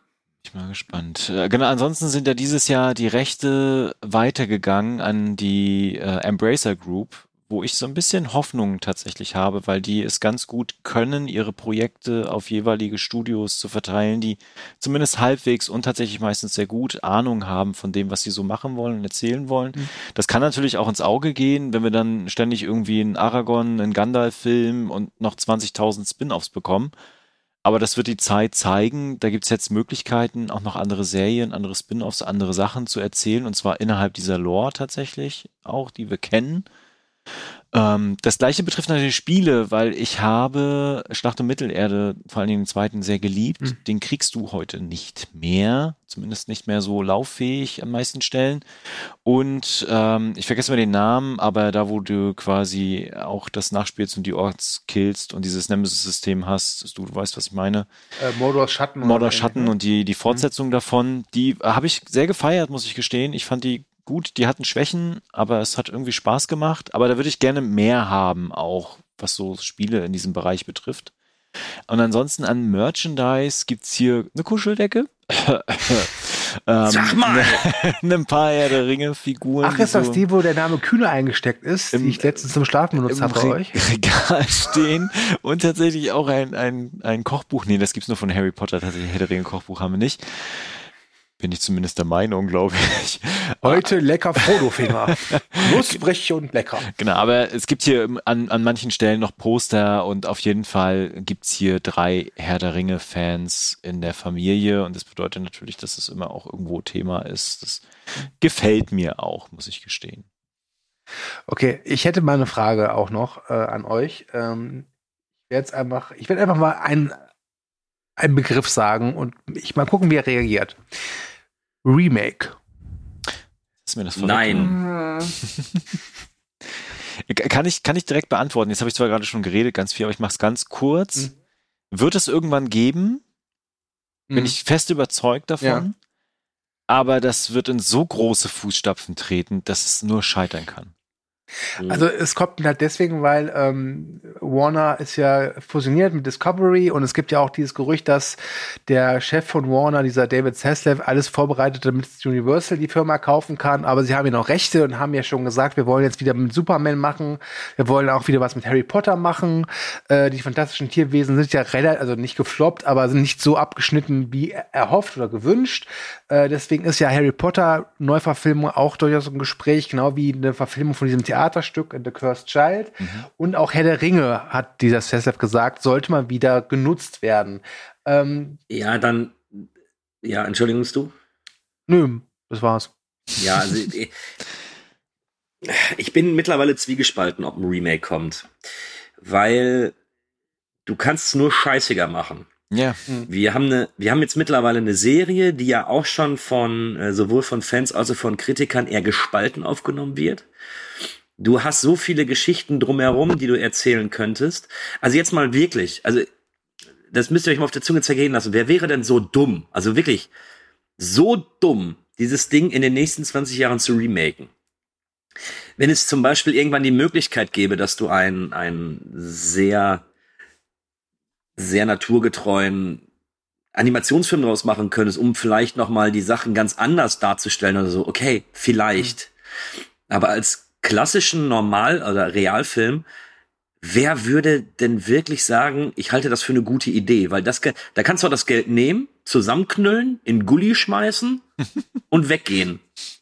Weil die, wie du schon sagtest, Thomas, die, die Fußstapfen sind einfach viel zu groß. Und zum, Stand, zum jetzigen Stand der Technik und des, der Schauspieler und und und, ähm, gibt es keinen validen Grund zu sagen, ich mache ein Remake, weil häufig sind ja auch, oder viele Remakes, die ja kommen, die resultieren ja auch daraus, dass die einer neuen Generation etwas zeigen wollen. Oder wenn du jetzt irgendwelche Genrefilme nimmst, um den zu äh, um zu sagen, ja, die kennt nicht jeder, die gehen so langsam so ein bisschen unter, deswegen remaken wir die. Aber es gibt ja gar keinen Grund bei Herr der Ringe, das zu machen. Und ich hätte also noch ich glaube mal, nicht, dass irgendein Studio so dämlich wäre, glaube ich. Ich hätte noch mal ein Argument, was auch diese, diese Zeitspanne, weil man könnte natürlich argumentieren, in 50 Jahren sieht das anders aus, weil die Technik auch besser ist und dann kann man das anders machen. Aber erinnert euch, wir haben mit Ben Hur einen Film, der auch elf Oscars abgeräumt hat und den, wie ich zumindest finde, auch heute noch richtig, richtig gut ist. Man kann auch durchaus einiges kritisieren, auch einiges historisch nochmal anmerken und sonstiges. Und wir hatten das Remake. Könnt ihr euch an das Remake erinnern? Naja, aber wobei man sagen muss, es gibt ja, eigentlich ist der elf Oscar Ben Hur schon Remake. Ja, klar. Ne? Aber ist Ähm. ja Herr der Ringe jetzt auch. So. Ja. Ja, stopp mal. Also wie gesagt, wenn wir, wenn wir uns an einem Punkt befinden, wo Herr der Ringe keine Relevanz mehr hat, ist es durchaus möglich, dass für die, äh, für die kommende Generation irgendwas mit äh, asiatischen K-Pop-Leuten da gedreht wird. Oder so, ey, sollen sie dann machen. Aber ich glaube nicht, dass jetzt jemand so dumm wäre. Also zumindest nicht in den nächsten Jahren, solange diese Filme eben Nein. noch das Standing haben, was sie eben gerade da haben. Aber was ich damit sagen wollte, ist, selbst wenn du dein Geld in die Hand nimmst in 50 Jahren und tatsächlich ein Remake machst, die Fußstapfen sind dann trotzdem riesig. Um das zu erfüllen. Und selbst dann würde wahrscheinlich das Original einfach Bestand haben. So, das wollte Wahrscheinlich ich sind dann auch die Leute tot, die daran gearbeitet haben. Also dass man nicht sagen könnte, man holt die noch mal mit ins Boot oder so. Ja, ich meine, bei Ben Hur, ich, wann kam der alte noch mal raus? In den 59. 60ern? Ende der 60er? Ende der 50er. Ende der 50er sogar. Da macht es ja nach äh, gut 70 Jahren, okay, sie haben es probiert, die sind gescheitert. Aber nach gut 70 Jahren will ich sagen, Ben Hur ist ein, ist ein Meisterwerk, keine Frage. Ne? Da- Darüber müssen wir nicht reden. Aber nach gut 70 Jahren kann ich es ja verstehen, dass man dann eventuell sagt, ja komm, wir probieren's mal. Hm. Aber ähm, Nee, so schnell wird das ja auch nicht passieren, glaube ich. Das wird eher um Spin-offs sich drehen, ja. ja, das glaube ich auch. Übrigens, was ich vergessen hatte bei äh, so Gedöns, was ich so gucke und sonstiges, es gibt auf YouTube den Kanal The Nerd of the Rings. Hier mal eine große Empfehlung dafür, weil da kann man sich so ein bisschen in die Lore reingucken. Das ist äh, grafisch hübsch untermalt und tatsächlich auch gut eingesprochen. Und da gibt's unter anderem das erste Zeitalter, was besprochen wird. Wenn ihr euch das anguckt, da gibt's richtig viel Kopfkino und das ist so gigantisch und episch, dass ihr danach das Gefühl habt, ihr habt tatsächlich einen Film geguckt darüber. Das ist sehr spannend. Das nur, nur nochmal am Rande. So. Das klingt gut. Vielleicht kann man das für unsere äh, Zuhörer verlinken in den äh, Show Notes. Nennt man das so? Ja. Ja, vielleicht aber auch nicht. Wir wollen nicht zu viel versprechen. äh. Gut. Ähm, Amazon-Serie hatten wir damals drüber gesprochen, was wir davon erwarten. Jetzt ist sie gelaufen. Ich glaube, wir haben auch genug darüber geredet.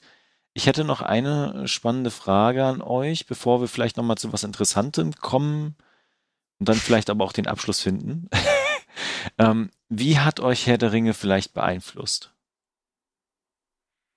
Ähm, ich glaube, für mich hat er das Blick oder den Blick aufs Kino äh, einfach nochmal grundsätzlich verändert. Ähm, ich meine, Ende der 90er, Anfang der 2000er gab es natürlich schon das klassische Blockbuster-Kino, was ich damals auch äh, sehr gerne auch zelebriert habe.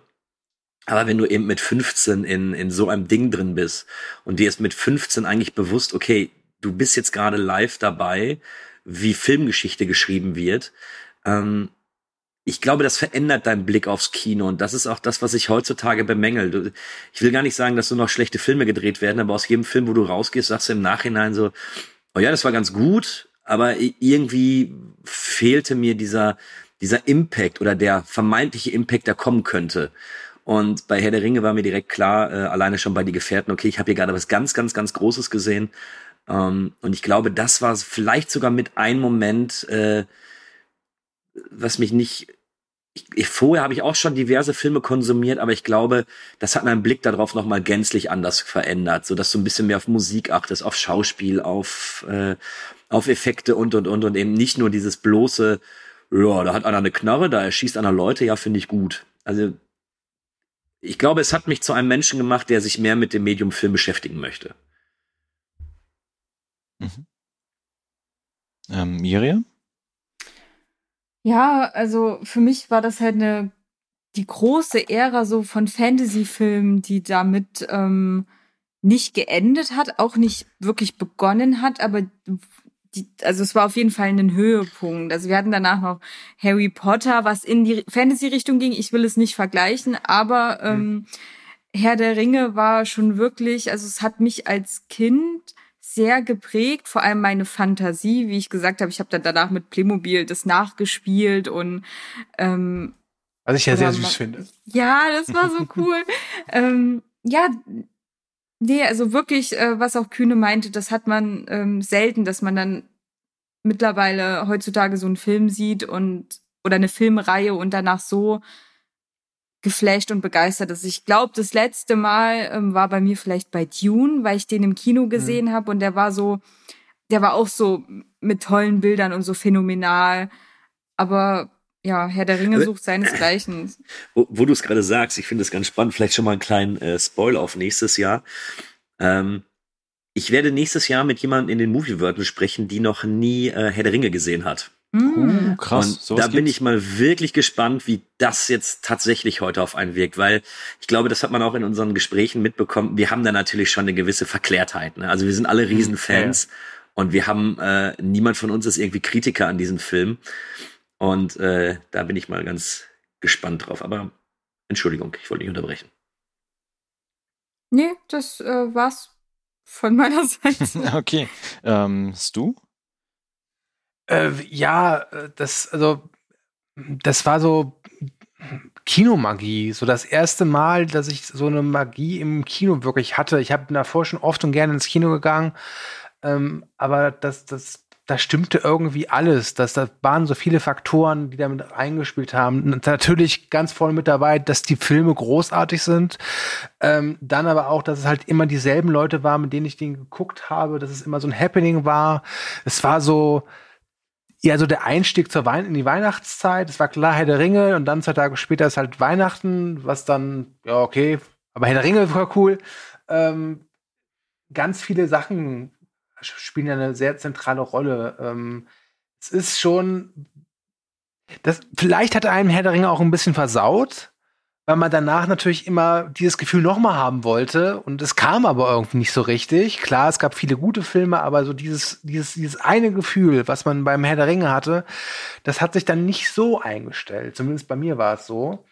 Ähm, aber letztlich ist es auch ein Rückblick so auf ja auf eine gut, also auf eine vielleicht nostalgisch verklärte Zeit, weil es immer so auch rückblickend ist, das war damals so schön und es war wahrscheinlich nicht alles schön. Also ich kann mich zum Beispiel erinnern, äh, hat mir meine Mutter letztes Mal erzählt, beim ersten Herr der Ringe war ich eigentlich ziemlich krank, hatte wohl Fieber und so. Das weiß ich gar nicht mehr.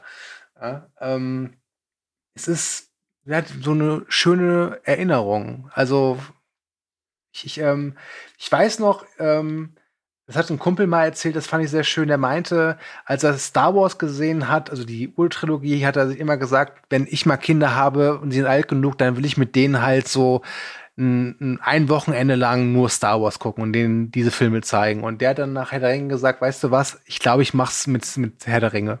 Er hat bis heute, er hat bis, er hat bis heute keine Kinder, aber ähm, ja. Okay. Ja, danke euch. Ich glaube, bei mir ist es ähnlich. Also vor allen Dingen auch den Blick nochmal cineastischer Natur, also da mehr auf Film, Filmkunst zu legen, ist danach nochmal stärker geworden einfach. Und ähm, ansonsten hatte ich ja schon öfter gesagt, jetzt ist es bei mir einfach einmal im Jahr so ein, ja, so ein gefühltes filmisches Nachhausekommen. Und mhm. das, das mag ich. Und das, das gibt mir auch nochmal innerlich Ruhe und Kraft. Das klingt zwar ein bisschen albern, aber mir hilft das tatsächlich, so eine Konstante zu haben, wo ich dann immer zurückkehren kann. Äh, leider will mein Sohn ständig dreimal oder viermal im Jahr Herr der Ringe gucken und das machen die dann auch. Und dann meide ich eigentlich immer tunlichst das Wohnzimmer, mhm. weil ich das too much finde. Wenn ich das so, so viel mache, dann würde dieser Zauber davon verloren gehen. Und den würde ich gerne behalten. Das hat, hat was. Ey, aber ich kann dich da voll nachvollziehen. Also ich, ich rede zwar hier von, von, von Filmmagie, aber ich finde, man darf es auch nicht äh, übertreiben. Also dieses Inflationäre. Mhm. Also ich glaube, so, du hast halt so verloren, sobald du es irgendwie anguckst und aber nicht mehr, du es guckst. Nee, du, du konsumierst es nur noch, aber du guckst es nicht mehr richtig. Genau. Ähm, und das äh, ist auch eine Sache, deswegen äh, ist es mir auch immer relativ egal, wenn irgendwie Leute sagen, oh, heute kommt Herr der Ringe im Fernsehen oder ich gucke mir heute Abend Herr der Ringe auf DVD an, weil ach, muss ich nicht haben. Also wie gesagt, ich bin hinterher, die Extended-Fassung mal im Kino zu gucken, das fehlt mir noch.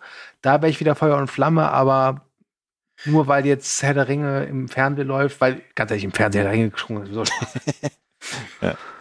Ich habe jetzt noch den schönen Vorteil, ich werde jetzt zur Weihnachtszeit ähm, mit meiner Freundin Herr der Ringe gucken, die das mal auf einem sehr kleinen Fernseher gesehen hat und uh. noch nie die Extended-Fassung. Uh. Und äh, ich bin mal gespannt. Ich, ich habe auf jeden Fall Bock drauf, jetzt äh, die Filme dann eben in der, in der Vorweihnachtszeit dann nochmal zu konsumieren. Und na gut, da wird sie natürlich auch entscheiden, ob sie die Frau fürs Leben sein wird oder nicht. Ne? oh Wenn sie irgendwann sagt, das ist mir alles zu lang, dann, dann war es das auch. Grüße gehen raus. Aber das kann ich nachvollziehen. Meine Frau äh, hatte vorher nie Star Wars geguckt und hatte mir immer ständig gesagt, so ja, Science Fiction Ach, und du Star hast sie Wars. versaut. Ach, so, Star Wars ist okay. doch kacke und doof. Genau du, du kennst es ja mittlerweile. Ich sei halt selber mittlerweile ein riesen Star Wars Nerd, was das betrifft. Also alles, alles gut. Nein, nein, also sie kennt die schon, aber sie kennt eben die Extended-Fassung, glaube ich, noch nicht, wenn ich es jetzt richtig im Kopf habe. Und äh, ich habe auf jeden Fall wieder Bock. Okay, äh, wollt ihr noch ganz kurz über die Stars von Herr der Ringe reden und was die heute machen? Äh, können wir gerne machen. Ähm, ja, ich war zum Beispiel sehr ähm, froh, dass ich diesen, ähm, oh, hoffentlich spreche ich ihn richtig aus, äh, Sean Aston, mhm ähm, dass er bei Stranger Things eine Rolle gespielt hat und dann auch wieder so eine herzliche Rolle. Also irgendwie mhm. hat er die für sich gepachtet. Sonst ähm, weiß ich aber tatsächlich nicht, ob er noch irgendwo anders mitgespielt hat. Da bin ich nicht so hinterher. Ähm, ja. Er wird bei die Goonies 2 dabei sein. Das finde ich ziemlich witzig, muss ich gestehen. Aber die oh. Goonies 2 ist doch jetzt auch schon seit 30 Jahren im Gespräch. Ja, ja, das wird wahrscheinlich auch noch ewig dauern, wenn da überhaupt irgendwas kommt. Ja. Ich, ich fand Aber immer, ja. Vertue ich mich jetzt? Oder haben das viele des, äh, ich sag mal, des Hauptcastes gar nicht so sehr geschafft, wie ich es damals eigentlich gedacht hätte? Ach nö, also natürlich, da ist jetzt keiner dabei, der eine Karriere hat wie, äh, was weiß ich, Brad Pitt oder so, ja, mhm. das ist klar. Aber äh, Elijah Wood hat viel gedreht, der hat auch wirklich ja, ja, sich viele ganz viel ausprobiert gedreht, und vor ne? allem das hat er ja auch seine eigene Filmfirma Spectre Vision. Richtig, die haben ja genau. auch äh, so im Independent-Bereich, äh, die, der hat Mandy hat er realisiert zum Beispiel äh, oder A Girl Walks Home Alone at Night. Ähm, ich glaube tatsächlich, dass äh, die alle sich nicht beschweren können, dass sie keine Arbeit haben. Die haben, sie tauchen nicht so häufig auf. Also gerade der, äh, ich verwechsel mit Marion Pippin, der, der singt. Billy Boyd? Dankeschön, Billy Boyd.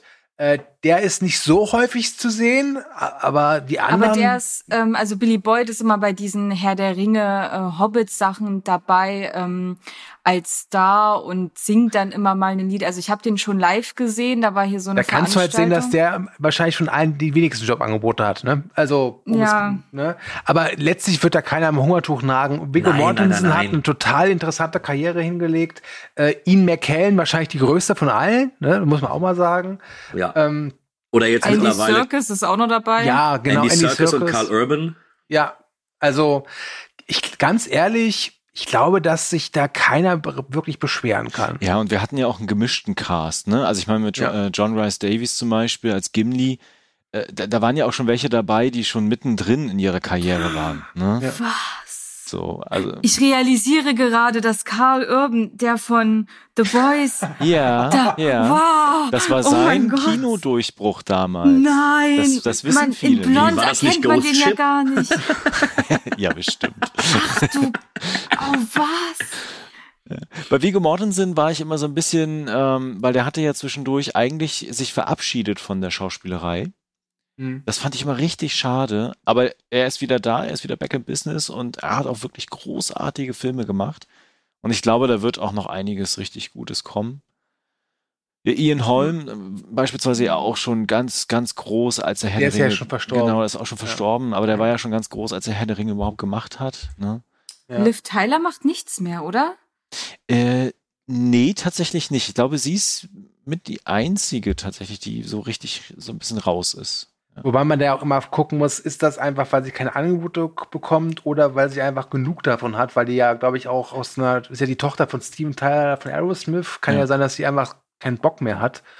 Ähm, wobei, ich glaube, bei The Leftovers war die dabei, oder? War Nee, die irgendwas? war bei äh, The Strangers dabei damals.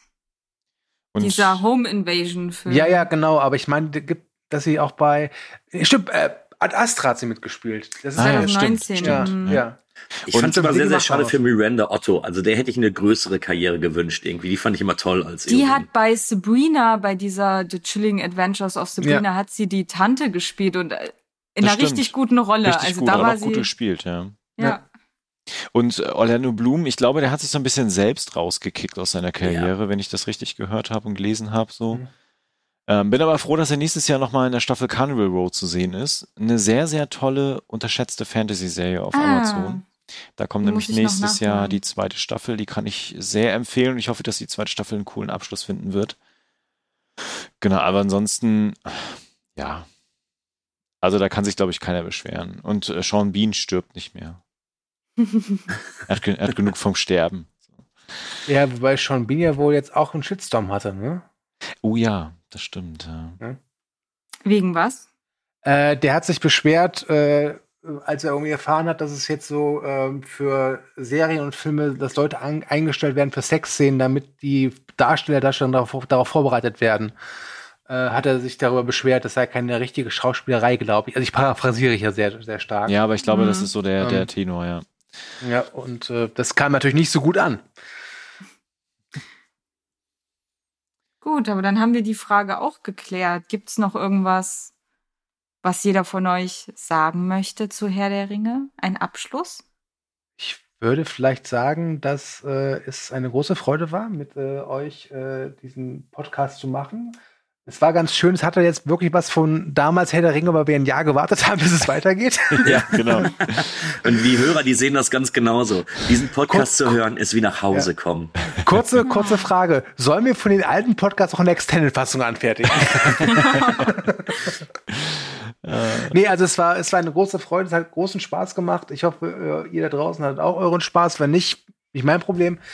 Ähm, und äh, würde vorschlagen, dass wir nächstes Jahr vielleicht nicht so ausführlich wie bei Herr der Ringe, aber gerne mal einen Hobbit-Cast machen können. Ja, doch. Mit derselben Besetzung. können wir machen, ja doch. Vielleicht Übrigens, bekomme ich da äh, meine Mutter dazu, was zum Hobbit zu sagen, weil sie ist großer Bilbo-Fan. Ja, ja. Äh, und äh, vielleicht, äh, wenn jemand Lust hätte, hier mitzumachen, dann soll er sich einfach bei Kommentaren melden, denn die Kollegin Miriam sucht händeringend Leute für einen Narnia-Cast. Mhm. Ja. Ich äh, wurde einfach vergessen, dass ich mich gemeldet habe. Ja, genau. Ja. Okay, gut. Nee, Miriam, such weiter. Äh, gut. Ja, ich meine, nur mich, du und Miriam, ähm, das will doch keiner hören. Dann würde ich mich dem einfach anschließen und Danke sagen ähm, an die Zuhörer und auch an äh, euch drei äh, tapferen Gefährten. Ich habe wirklich einiges gelernt. Ich habe mitbekommen, wie sehr einfach die drei Filme ineinander geflossen sind in meinem Kopf und in meinen Erinnerungen, auch wenn ich die schon öfters gesehen habe. Und ja, ich würde mich freuen, wenn wir in dieser Runde uns nochmal nach Mittelerde begeben würden. Ja, ich äh, bedanke mich bei euch eigentlich nochmal einfach darüber zum beim letzten Mal, also wenn wir das letzte Mal hätten veröffentlicht hätten, was weiß ich nicht, wenn das letzte Mal geklappt hätte, hätte ich wahrscheinlich gesagt, es war mir eine Freude, die Filme nochmal zu gucken. Äh, jetzt war es mir aber eine Freude, nochmal wieder daran zurückzudenken und nochmal den ganzen Film in Erinnerung zu rufen. Und ich weiß nicht, wie es euch geht. Ich habe Bock, ich habe Bock auf die Weihnachtszeit und ich werde mir definitiv die komplette Trilogie nochmal angucken. Ähm, ich würde mich natürlich auch freuen, wenn es dann tatsächlich nächstes Jahr dann auch mal eine ein Hobbit-Cast gibt, meinetwegen nicht so ausführlich, aber auch gerne so ausführlich, das wäre mir auch vollkommen egal. Äh, bedanke mich auch bei allen Zuhörern, dass ihr euch das jetzt äh, mittlerweile so lange angehört habt. Ich hoffe, es war nicht langweilig und freue mich auf den nächsten Podcast mit euch. Bis dahin, alles Gute. Okay, dann habe ich die letzten Worte. Vielen Dank fürs Zuhören. Schreibt gerne in die Kommentare, was ihr von Herr der Ringe haltet, ob ihr das genauso macht, Herr der Ringe jetzt nochmal zur Weihnachtszeit zu gucken und ob ihr euch auf einen Hobbit-Cast von uns freut. Äh, sehr, sehr gerne. Einfach schreiben. Ansonsten liked uns, teilt uns, verbreitet die Kunde. Und du würde jetzt sagen, wir sind überall zu finden und auf Social Media ebenfalls. Ähm, pusht uns da gerne, weil, du, warum? Sonst kommen wir zu euch nach Hause und verprügeln euch. Ja, okay, ja, wir haben, weil wir es verdient haben. Gut, das war jetzt ein falsches ja. Zitat, aber ist okay. genau, es war mir eine Freude mit euch über Herr der Ringe ganz, ganz viel zu reden und auch nochmal nach dem Jahr Pause und nach dem letzten Trauma trotzdem nochmal zu starten und das abzuschließen. Und wir hören uns beim nächsten Podcast. Macht's gut. Tschüss. Tschüss. Ciao.